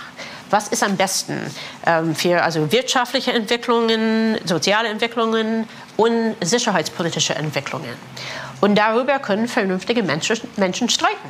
Da, da waren verschiedene Zukünfte möglich. Genscher wurde in Halle geboren, ein Staat, der in der DDR war. Ihm war sehr, sehr wichtig, dass es zur Wiedervereinigung kam. Und er meinte, erstens wäre ein Versprechen gegen die NATO-Osterweiterung sinnvoll und zweitens sogar besser wäre die Auflösung sowohl der NATO als auch des Warschauer Paktes. Also Genscher hat nicht nur von einer Nichterweiterung gesprochen, sondern auch von einer Auflösung der NATO gesprochen. Und das hat natürlich Bush nicht gefallen. Und das hat dann, nachdem Kohl seine Meinung änderte und auf der Linie von Bush war, das hat dann Kohl auch nicht gefallen. Wie gesagt, Baker schrieb an dem Auswärtigen Amt, hm. hören Sie auf, davon zu reden, im sinngemäß. Genscher ignorierte das. Eine äh, meiner interessantesten ähm, Erfinde, Erfindungen, nein, nein, nicht Erfindungen. Eine Quelle, die am interessantesten war, hm. die ich beim Auswärtigen Amt fand, war einen Brief, war ein Brief von Kohl an Genscher. Also stellen Sie sich das mal vor, das war Bonn. Bonn ist ein Dorf. Kohl konnte Genscher besuchen. er könnte ihn anrufen, er könnte vorbeikommen. Er hat Genscher stattdessen einen Brief geschrieben Ende März, wo drin stand, ich paraphrasiere, lieber Hans Dietrich, du hast schon wieder von der Auflösung der NATO gesprochen und schon wieder von der Nichterweiterung der NATO gesprochen. Ich möchte dir jetzt in aller Form mitteilen, ähm, ich teile diese Position nicht. Die Bundesregierung, die ich leite, ist nicht mit dieser Position einverstanden ähm, ich bitte, äh, ich bitte, also ich sage dir, aufhören. Also das hieß, man müsste immer Genscher bremsen. Das Problem war, er hat stets davon geredet und ähm, er hatte sozusagen sein eigenes politisches Gewicht. Er war ja der Königmacher. Ne? In der Bundesrepublik war es lang, lange so, wer bei der SPD war, konnte Kanzler werden. Und wenn, wenn, die FDP mit der SPD war und wenn die FDP mit der CDU war, dann gab es einen CDU-Bundeskanzler. Das hieß Genscher und Kohl. Also Kohl brauchte Genscher und konnte ihn nicht einfach ignorieren, aber wenn es richtig hart auf hart ging, dann musste Kohl ihm sagen, nee, also das nicht. Und von daher hat Genschers Äußerungen dann ähm, zu dieser ganzen Kontroverse geführt. Also ich erzähle das alles, ohne zu, ähm, das Thema anzusprechen, was wäre tatsächlich besser. Also ich persönlich finde, ein paneuropäisches System hatte vieles in sich. Also ich kann das Argument dafür verstehen. Also Genscher meinte, NATO und Warschauer Pakt sollen auflösen, das war, so sein, das war sein Wort. Und ähm, KSZA soll zu einer richtigen Sicherheitsorganisation werden. So war seine. Meinung, das kann ich auch verstehen. Er, er, er ist aber gesche daran gescheitert. Ja. Da hake ich gerne noch mal ein. Ja, ja. Denn, denn vielleicht sogar noch deutlicher ja. im Buch als eben im Vortrag argumentierst du ja, dass ähm, du sagst ja, du kritisierst nicht die Osterweiterung als solche, mhm. aber das Wie, wie das gemacht mhm. wurde. Es hätte langsamer gehen sollen, mehr Schritten, die Partnerschaft für Frieden hätte länger ähm, eigentlich anhalten sollen. Ist das denn realistisch? Also spricht nicht, du weißt ja zugleich zu Recht ja, auf den Tschetschenienkrieg hin als Bruch, ähm, wo klar ist, also dass eine eine Aufgabe im Grunde genommen des Großmannsdenkens, des Dominanzdenkens von Moskau aus, dass das nicht passieren wird, dass die Gewalt und dass die, auch die Demokratisierung als solche eben also schleppend verlaufen wird, das zeichnet sich unter Jelzin bereits ab. Ähm, ist das eigentlich dann doch realistisch gewesen, also dass diese Option gleichzeitig mit dem Druck von Staaten, die souverän geworden sind und selbst entscheiden wollen, ob sie in die hm. NATO gehen oder nicht? Hm. Also ist das eigentlich eine realistische Option gewesen? Also man kann immer sagen, es wäre besser hm. gewesen, aber hätte sich das tatsächlich besser, hätte das im Grunde genommen Putins Streben verhindern können? Also das suggeriert es ja ein bisschen. Also es war nicht eine Option, sondern Realität. Also die Partnerschaft ist ja. zustande gekommen. Die Partnerschaft übrigens existiert bis heute nach, bis heute noch. Als Clinton aber seine Meinung änderte, also er meinte, nee, wir werden einfach Artikel 5 also verschenken. Oder wir werden einfach ähm, alles oder nichts. Wir geben Ländern direkt Artikel 5. Also er seine Meinung änderte und als klar wurde, aha, wir in Osteuropa, wir müssen nicht, doch nicht durch die Partnerschaft ans, an die Mitgliedschaft kommen, dann würde sie schnell nebensächlich. Also wie gesagt, ich wiederhole, sie existiert bis heute noch, aber sie wurde nebensächlich. Aber als es anfing, ähm, hat es wirklich sehr gut geklappt. Die Idee war, ähm, man hat damit die Möglichkeit, sich auf mehrere Zukünfte vorzubereiten. Also wenn alles gut läuft, ist es gut, dass Russland und die Ukraine da Mitglieder sind. Da können wir mindestens Probleme diskutieren, in, also innerhalb der Partnerschaft. Aber wenn die Sachen schlecht entwickeln, und das haben Leute auch zu der Zeit in den 90er Jahren gesagt, wenn der, der russische Bär wieder böse wird, so viel, so viel Bär-Metapher. Also Bär-Metapher bis zum geht nicht mehr. Der Bär ist schwank, der Bär ist krank, der Bär ist im Käfig, der Bär kommt wieder, Bär, Bär, Bär. Ja, gut. Ähm, wenn der Bär wieder stark wird, dann können wir ähm, im Handumdrehen NATO-Mitglieder aus all den Ländern machen. Mhm. Denn wir werden die Zeit benutzen, diese Länder technisch an die NATO anzupassen. Das ist, das ist ein, ein Riesending. Als klar wurde, Clinton hat seine Meinung geändert. Er will jetzt doch die Alles- oder Nichts-Methode der Erweiterung. Und wir, waren, wir wollen so schnell wie möglich Polen und Ungarn in die NATO holen. Das Pentagon kam damit mit einem Stapel von Papier, alles, was geändert werden musste. Das, der Berg von Papier war anderthalb Meter hoch. Also zum Beispiel, dass die Geräte einfach im Warschauer Parkland tanken konnten, brauchten die neue, wie hieß es, also Gasstations, neue Benzin. Also die konnten nicht mal tanken, weil die Geräte nicht also zu groß waren, um in, um, in also Kraftfahrzeugen rein. Also alles stimmte nicht. Also das würde richtig schwierig. Wir brauchen Zeit für eine technische Anpassung. Die Idee war, Länder konnten sich technisch anpassen, konnten auch lernen, wie die NATO arbeitet. Und dann, wenn der Ernstfall eintritt, konnten dann im Nix NATO-Mitglieder werden. Und das ist genauso passiert bei Finnland. Mhm.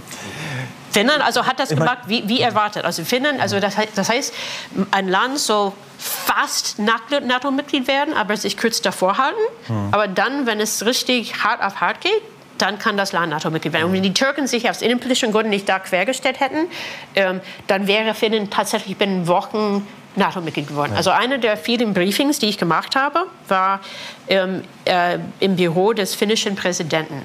Ähm, denn die Finnen wussten, die gefährlichste Zeit ist die Zeit zwischen der Bekanntmachung, dass wir in die NATO wollen, und die ähm, Verständigung, Vervollständigung äh, der Mitgliedschaft. Und diese Zeit wollen wir so kurz wie möglich halten. Und die Finnen haben mit allen NATO-Ländern gesprochen, um zu sagen, okay, wir werden das bekannt machen und dann werden sie sagen, sie billigen das und dann sind wir so schnell wie möglich in die NATO. Und alle Länder, inklusive Türkei, haben Ja gesagt. Und die Finnen, die hatten eine, eine Mappe, also ein, ein, ein Kalender, also wie das wirklich binnen Wochen zu erledigen war. Und dann hat laut die Finnen Türkei nicht Wort gehalten. Mhm. Und die waren sowas von böse, als ich da war.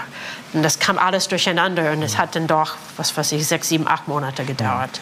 Vielleicht ja. noch eine kleine Nachfrage ja, zu den hypothetischen Möglichkeiten. Eine andere Möglichkeit, die auch angedeutet wird, ist, ähm, dass man unterschiedliche NATO-Modelle wählt, die es ja auch eben einfach gibt in der Zeit. Also von dem französischen Modell der Zurückhaltung bis genau. zu, zum norwegischen Modell oder auch in, in Ostdeutschland, also genau. Staaten, NATO-Mitglieder, in denen aber jenseits des Kriegsfalles eben keine ausländischen Truppen eben stationiert sind beispielsweise. Also warum setzt sich diese Lösung nicht durch, um die Osterweiterung langsam zu, äh, also ähnlich wie bei der, beim Aushandeln eigentlich ähm, des Abzugs der Roten Armee, eben, wo genau. ja für Ostdeutschland auch Sonderkonditionen eben quasi gemacht werden. Ja, ja, nee, eine sehr gute Frage. Ja, ist auch meine Frage. Ähm, es gab, wie gesagt, also wenn, wenn Sie nur eins aus diesem Vorteil mitnehmen, ist es die Tatsache, es gab nicht nur eine Methode, die NATO zu erweitern. Es gibt in der Wirklichkeit verschiedene Arten der NATO-Mitgliedschaft. Hm. Das ist nicht hypothetisch, sondern hm. Realität. Ja, genau. Zum Beispiel ähm, Norwegen. Also Norwegen, also wenn wir zurück jetzt, ja. Norwegen war das einzige Gründungsmitglied, das eine Grenze zur Sowjetunion hatte. Also das hieß, die Mitgliedschaft äh, Norwegens in die NATO war dadurch also anders. Sie war also das einzige Land, wo sie wirklich, wo ihre Soldaten, mhm. ähm, ach, das sieht man hier so schön. Tja, na gut, Aber Sie verstehen, was ich meine. Norwegen, genau. Sie verstehen, also hier oben ist ja die Grenze zwischen Norwegen und die Sowjetunion. Und die Norwegen waren sich bewusst, das ist anders als bei allen anderen NATO-Mitgliedern. Und sie haben dann sich selbst zurückgehalten.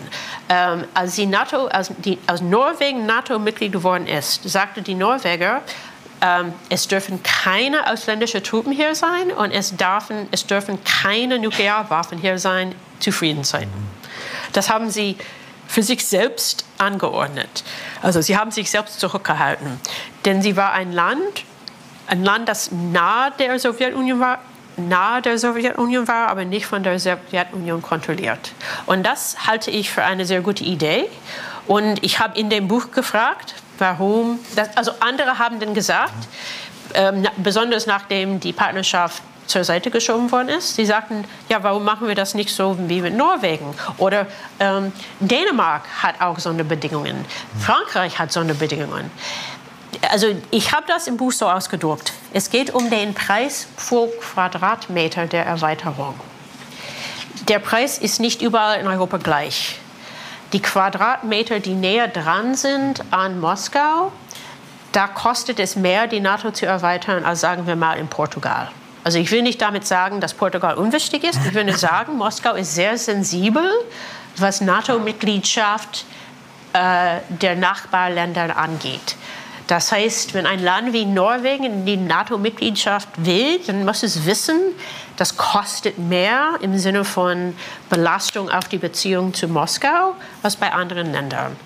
Und wegen dieses erhöhten Preis pro Quadratmeter, glaube ich, es wäre sinnvoll, das norwegische Modell zu folgen. Das haben auch andere vorgeschlagen zu der Zeit, als die Partnerschaft weg war. Also das ist nicht hypothetisch, sondern war auch realistisch eine Möglichkeit. Aber letztendlich gab es dieses Triumphalismusgefühl. Ne? Also wir, wir haben gewonnen, die wollen Artikel 5, der Bär, der Bär ist schwach. Ne? Aber das, das stand real im Raum. Das ist also der Kern des Buches, diese Debatte in den 90ern hinter verschlossenen Türen wie erweitern wir die NATO und was sind die Kosten bei den verschiedenen Erweiterungsmethoden. Mhm. Präsident Clinton selbst hat immer gesagt, ähm, es ist it's not a question of whether or when. Es ist, ähm, es ist nicht eine Frage des Ob, sondern wann. Aber er hat immer hinzugefügt und wie.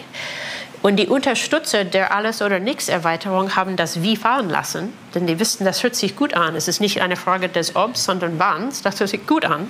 Aber Clinton selbst sagte immer, es ist nicht eine Frage des Obs, sondern Wann und Wie. Also er war immer, hat immer betont das Wie. Und am Anfang, finde ich, hatte er die richtige Idee, dass, also, also sich von der Alles- oder Nichts-Methode fernzuhalten. Ja.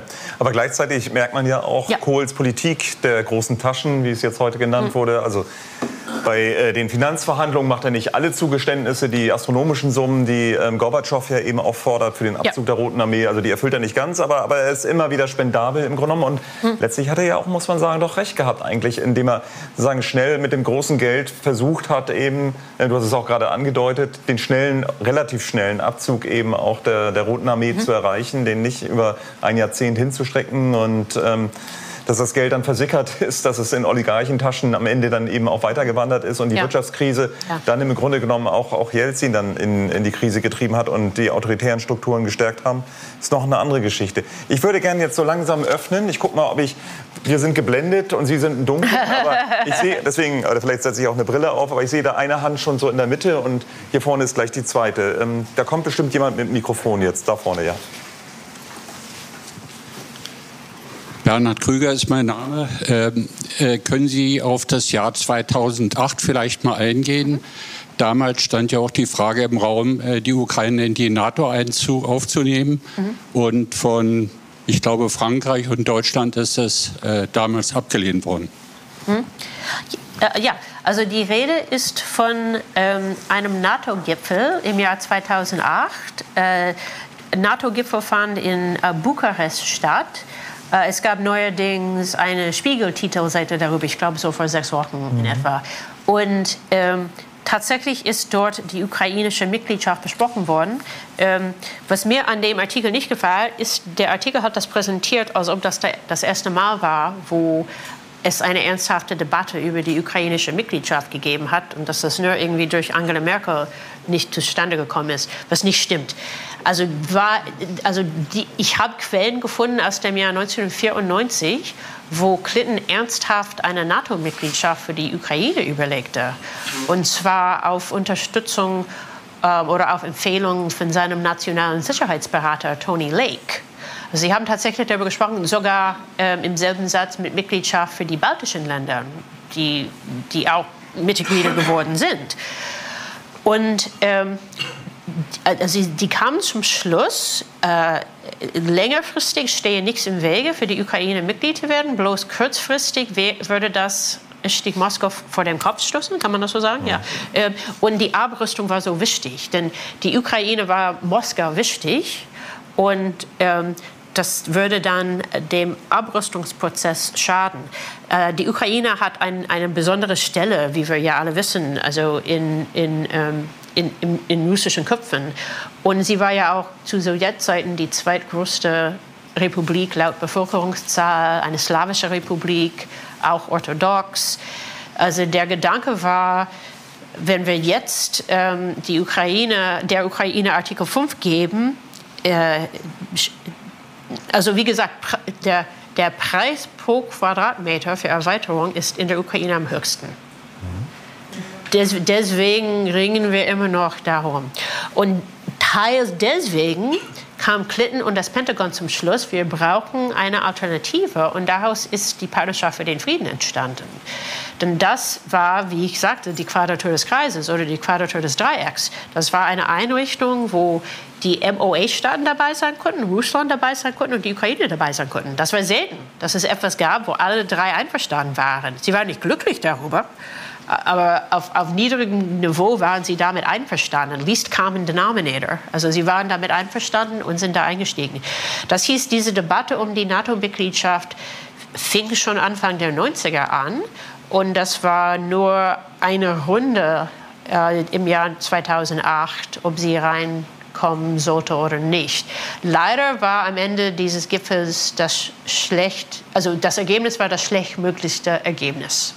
Ähm, also jetzt ist das, also das Schlussdokument dieses Gipfels sagt, die Ukraine und Georgien, die Ukraine und Georgien werden Mitglieder werden. Punkt. Kein Datum, kein gar nichts zu, äh, zur ähm, Vervollständigung und die NATO hatte nichts gemacht. Das hatte dann, äh, und, die sind bis heute nicht Mitglieder, also 2023. Hm? Das hatte zur Folge, äh, die äh, Georgien und Ukraine dachten, aha, wir kommen in die NATO, weil die NATO sagten, sie kommen in die NATO, haben dann, hatten dann falsche Erwartungen. Entschuldigung. Entschuldigen Sie. Und dann, ähm, danke. Und dann hatte das natürlich gravierende Folgen bei Putin der sagte, nö, ich will nicht, dass die NATO weitere ehemalige sowjetische Republiken zu sich nimmt. Ich weiß, die NATO nimmt ungern Mitglieder auf mit bestehenden Konflikten auf ihren Territorien. Das kann ich herstellen. Und das hat er denn, das hat er denn gemacht. Also er hat Georgien angegriffen. Übrigens mit der Folge, mit der Folge, für mich persönlich, also nebenbei gesagt, dass der Krieg nicht, wie ich erwartet habe, Ende Dezember 2021 ausbrach. Warum nicht? Die Chinesen haben gesagt, Wladimir Wladimirovich, Sie dürfen nicht schon wieder uns die Schau stehlen, ne, nicht schon wieder. Also im Jahr 2008 machen, also haben sie die Georgien angegriffen, kurz vor unserer Olympiade im Jahr 2008. Die ganzen Schlagzeilen waren Angriff auf Georgien. Die Schlagzeilen sollen sagen Olympiade in, in Beijing. Und dann, als es 2022 war und Putin wieder dabei war, ein Land anzugreifen, sagten die Chinesen nö. Und diesmal musste er gehorchen. Und das hieß, also die Truppenansammlung, die war sozusagen startbereit Ende Dezember. Und sie haben dann einfach gewartet.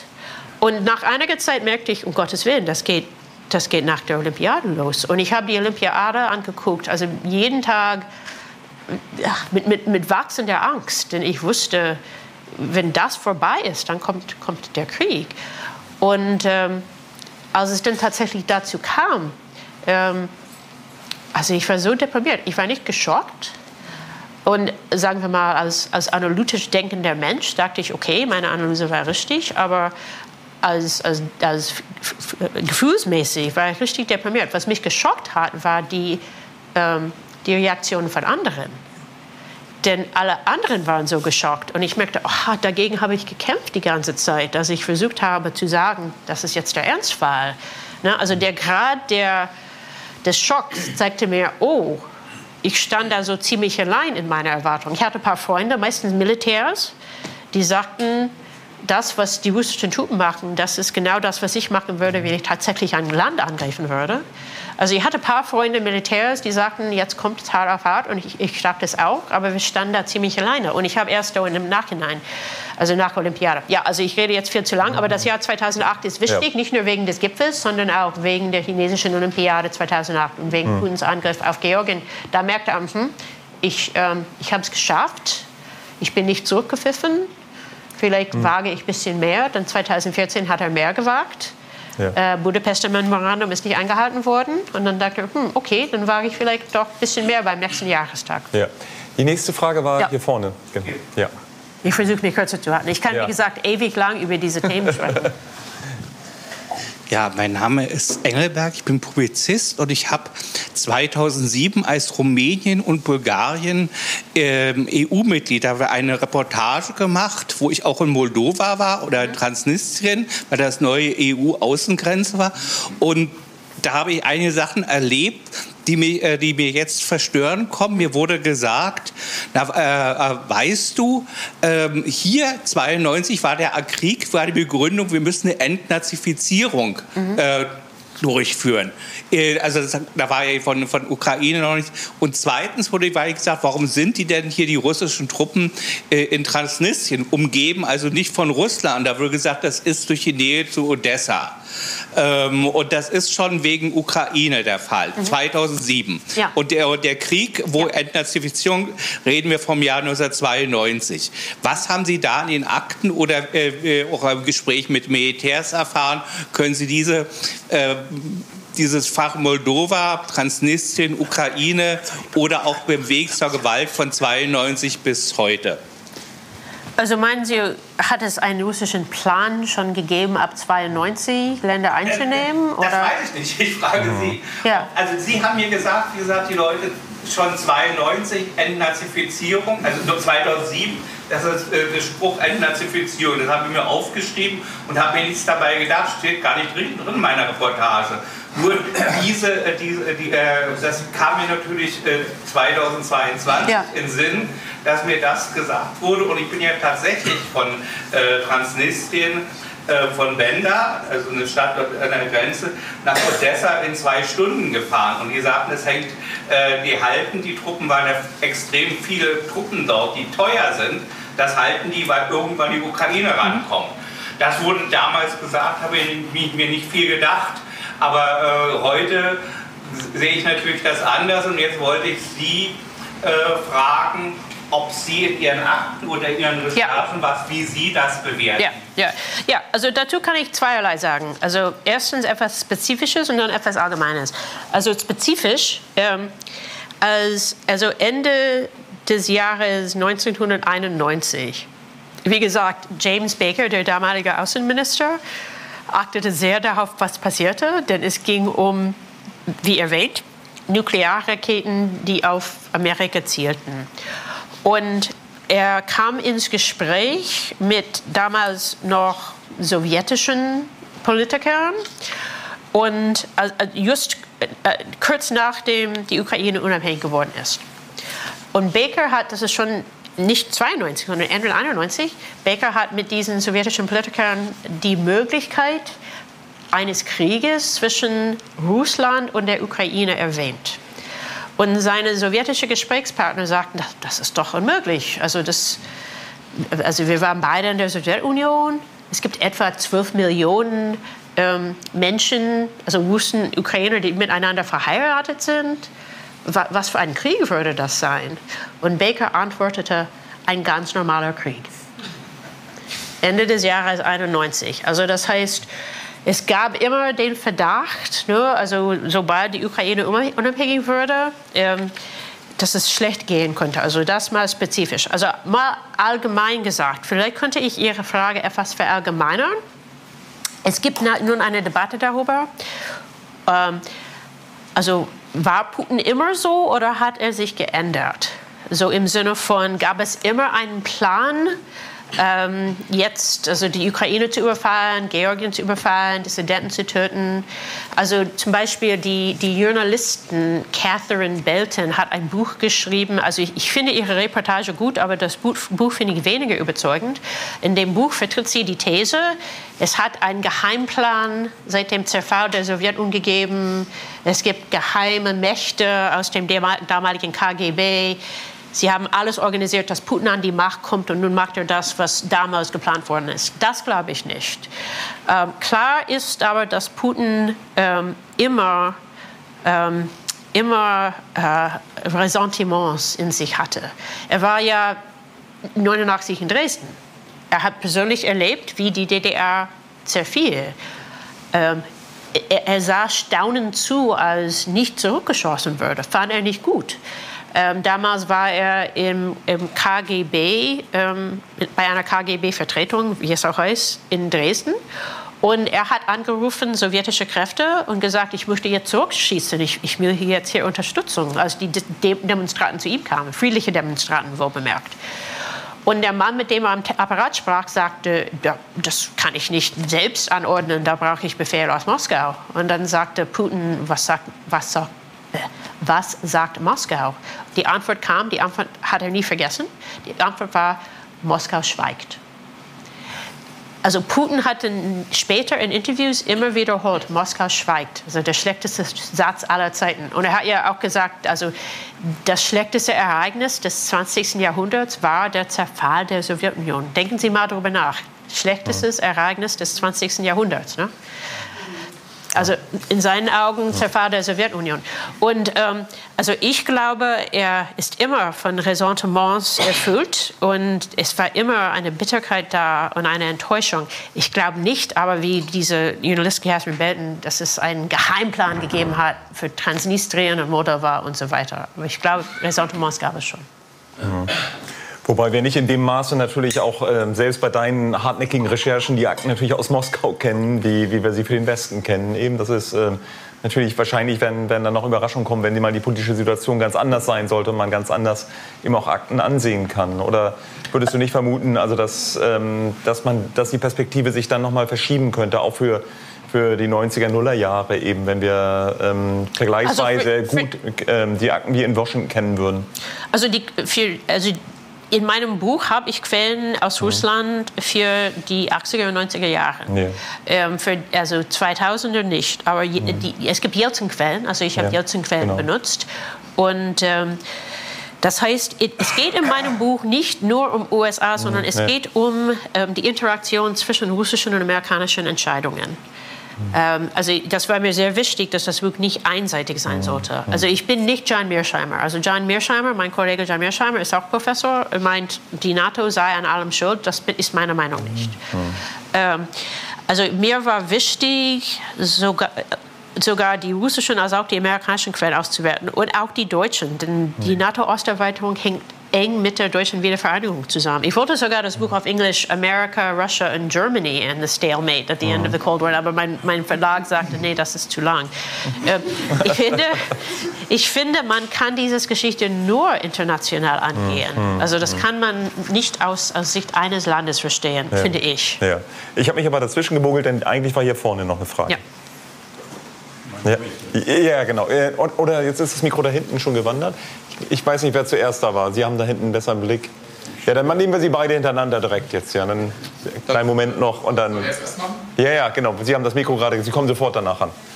Na gut, dann ich. Ähm, hallo, Hans-Georg Ripken, Doktorand, Universität Mannheim. Ja. Ähm, ich hätte zwei Fragen. Ähm, ich versuche es kurz zu halten. Ähm, Gerade eben haben Sie, Frank Bösch, ähm, schon darauf hingewiesen, Sonderstatus bei der, An bei, bei der Aufnahme der mittel- und osteuropäischen Staaten. Könnte man nicht irgendwo argumentieren, dass die NATO-Russland-Grundakte von 1997 mit ihrem Verbot von Stationierungen, insbesondere von ABC-Waffen, aber auch von, äh, von Truppen, irgendwo einen solchen Sonderstatus für die mittel- und osteuropäischen Staaten darstellte?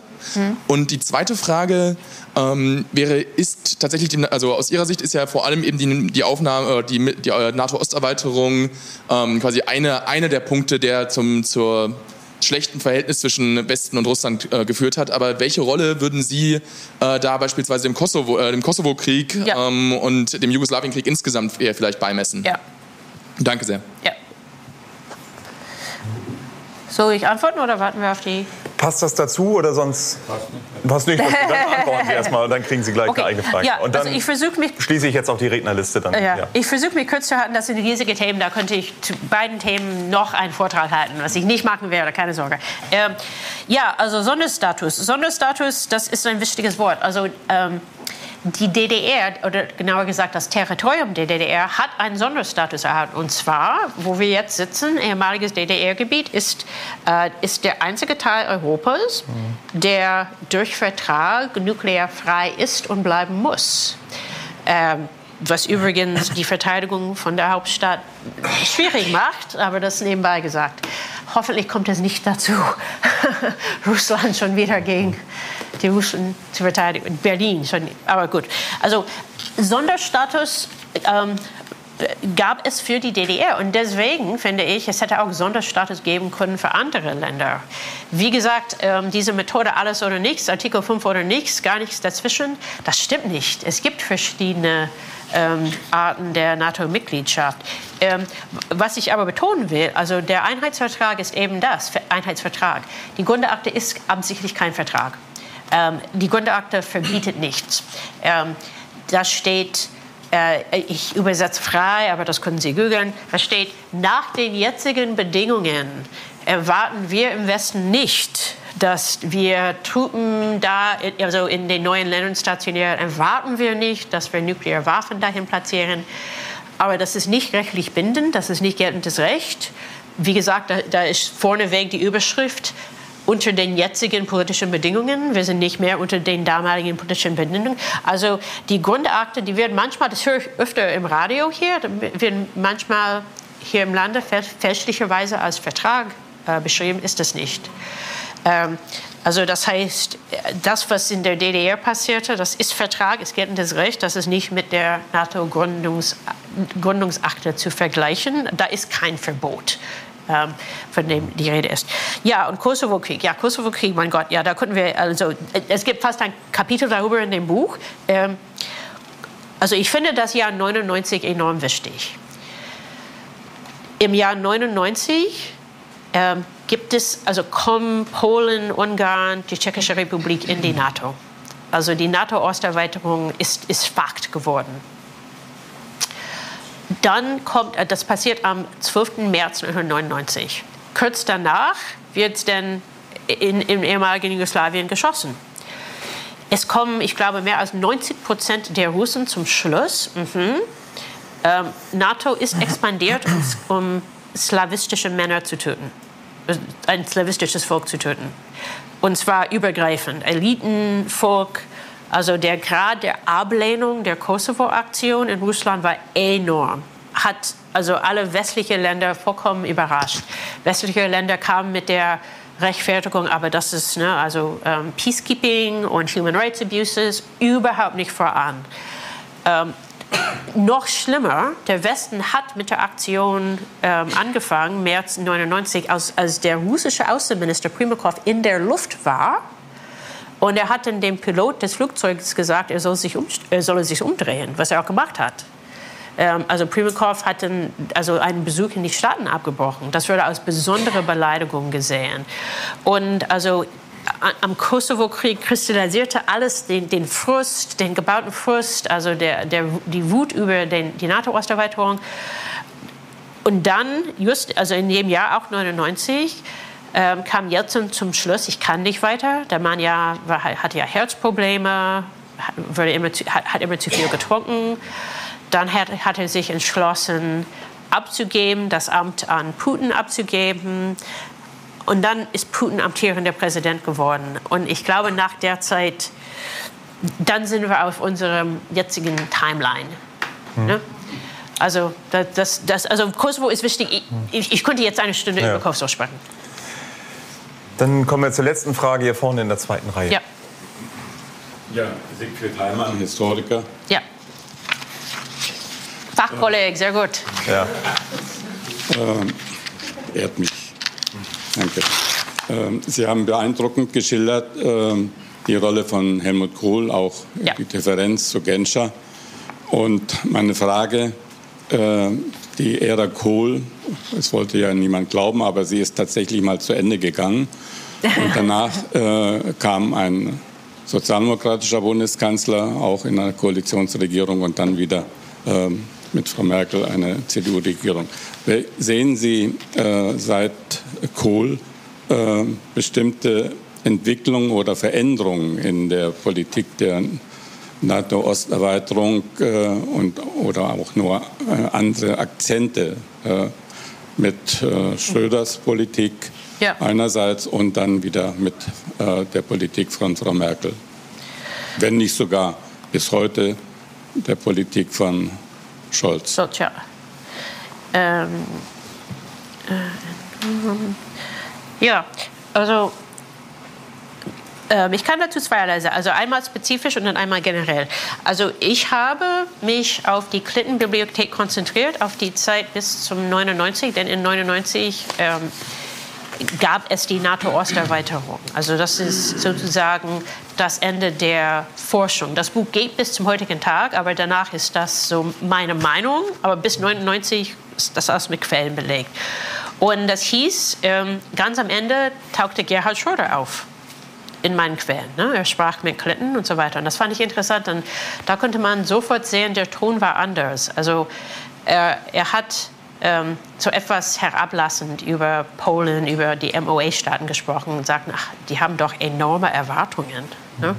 Und ähm, da merkte man, da merkte schon, er konzentrierte sich mehr auf Moskau als auf die MOA-Staaten.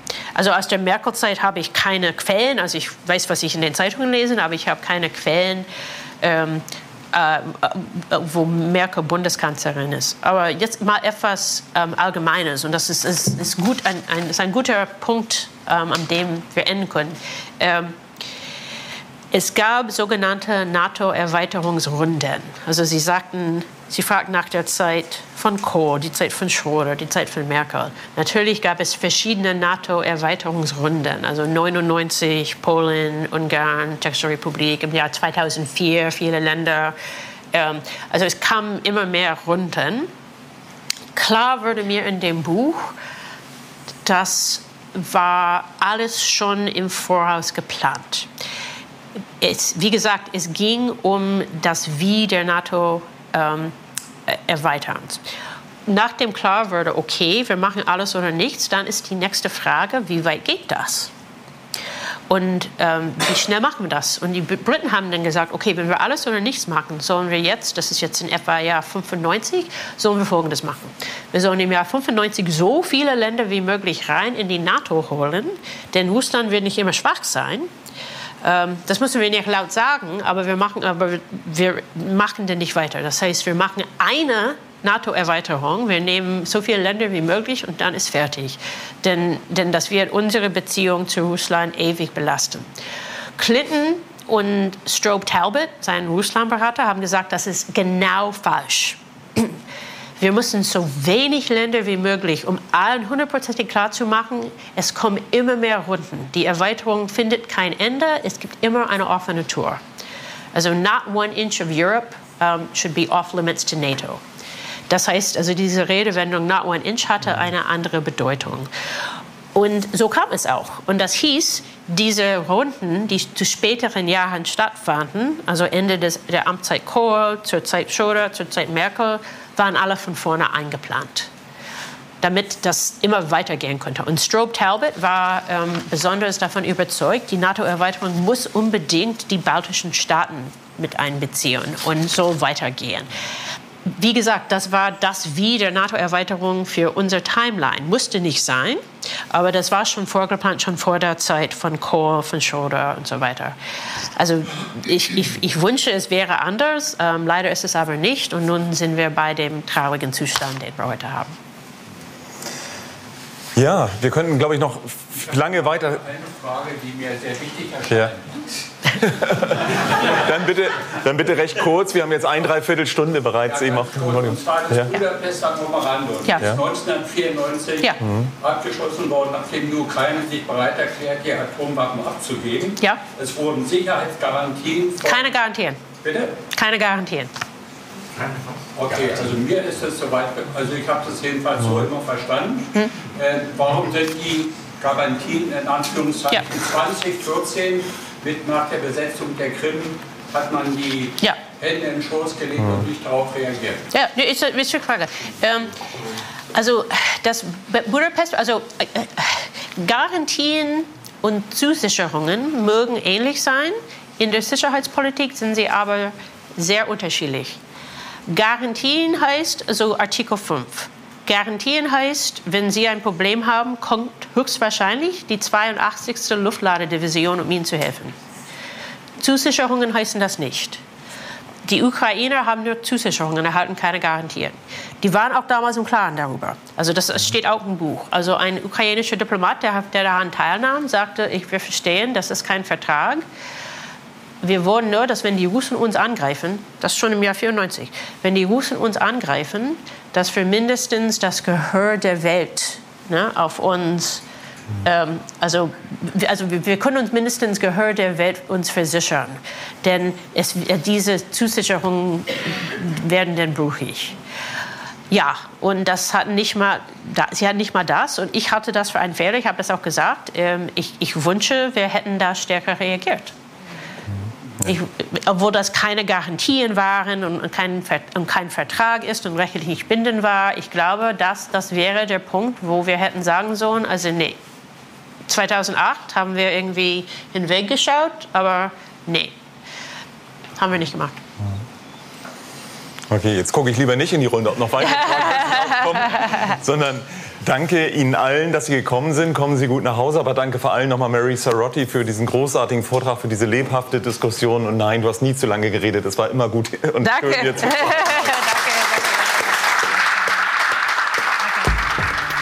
Dies war ein Podcast der Bundeskanzler Willy Brandt Stiftung. Für mehr besuchen Sie uns auf www.willy-brandt.de.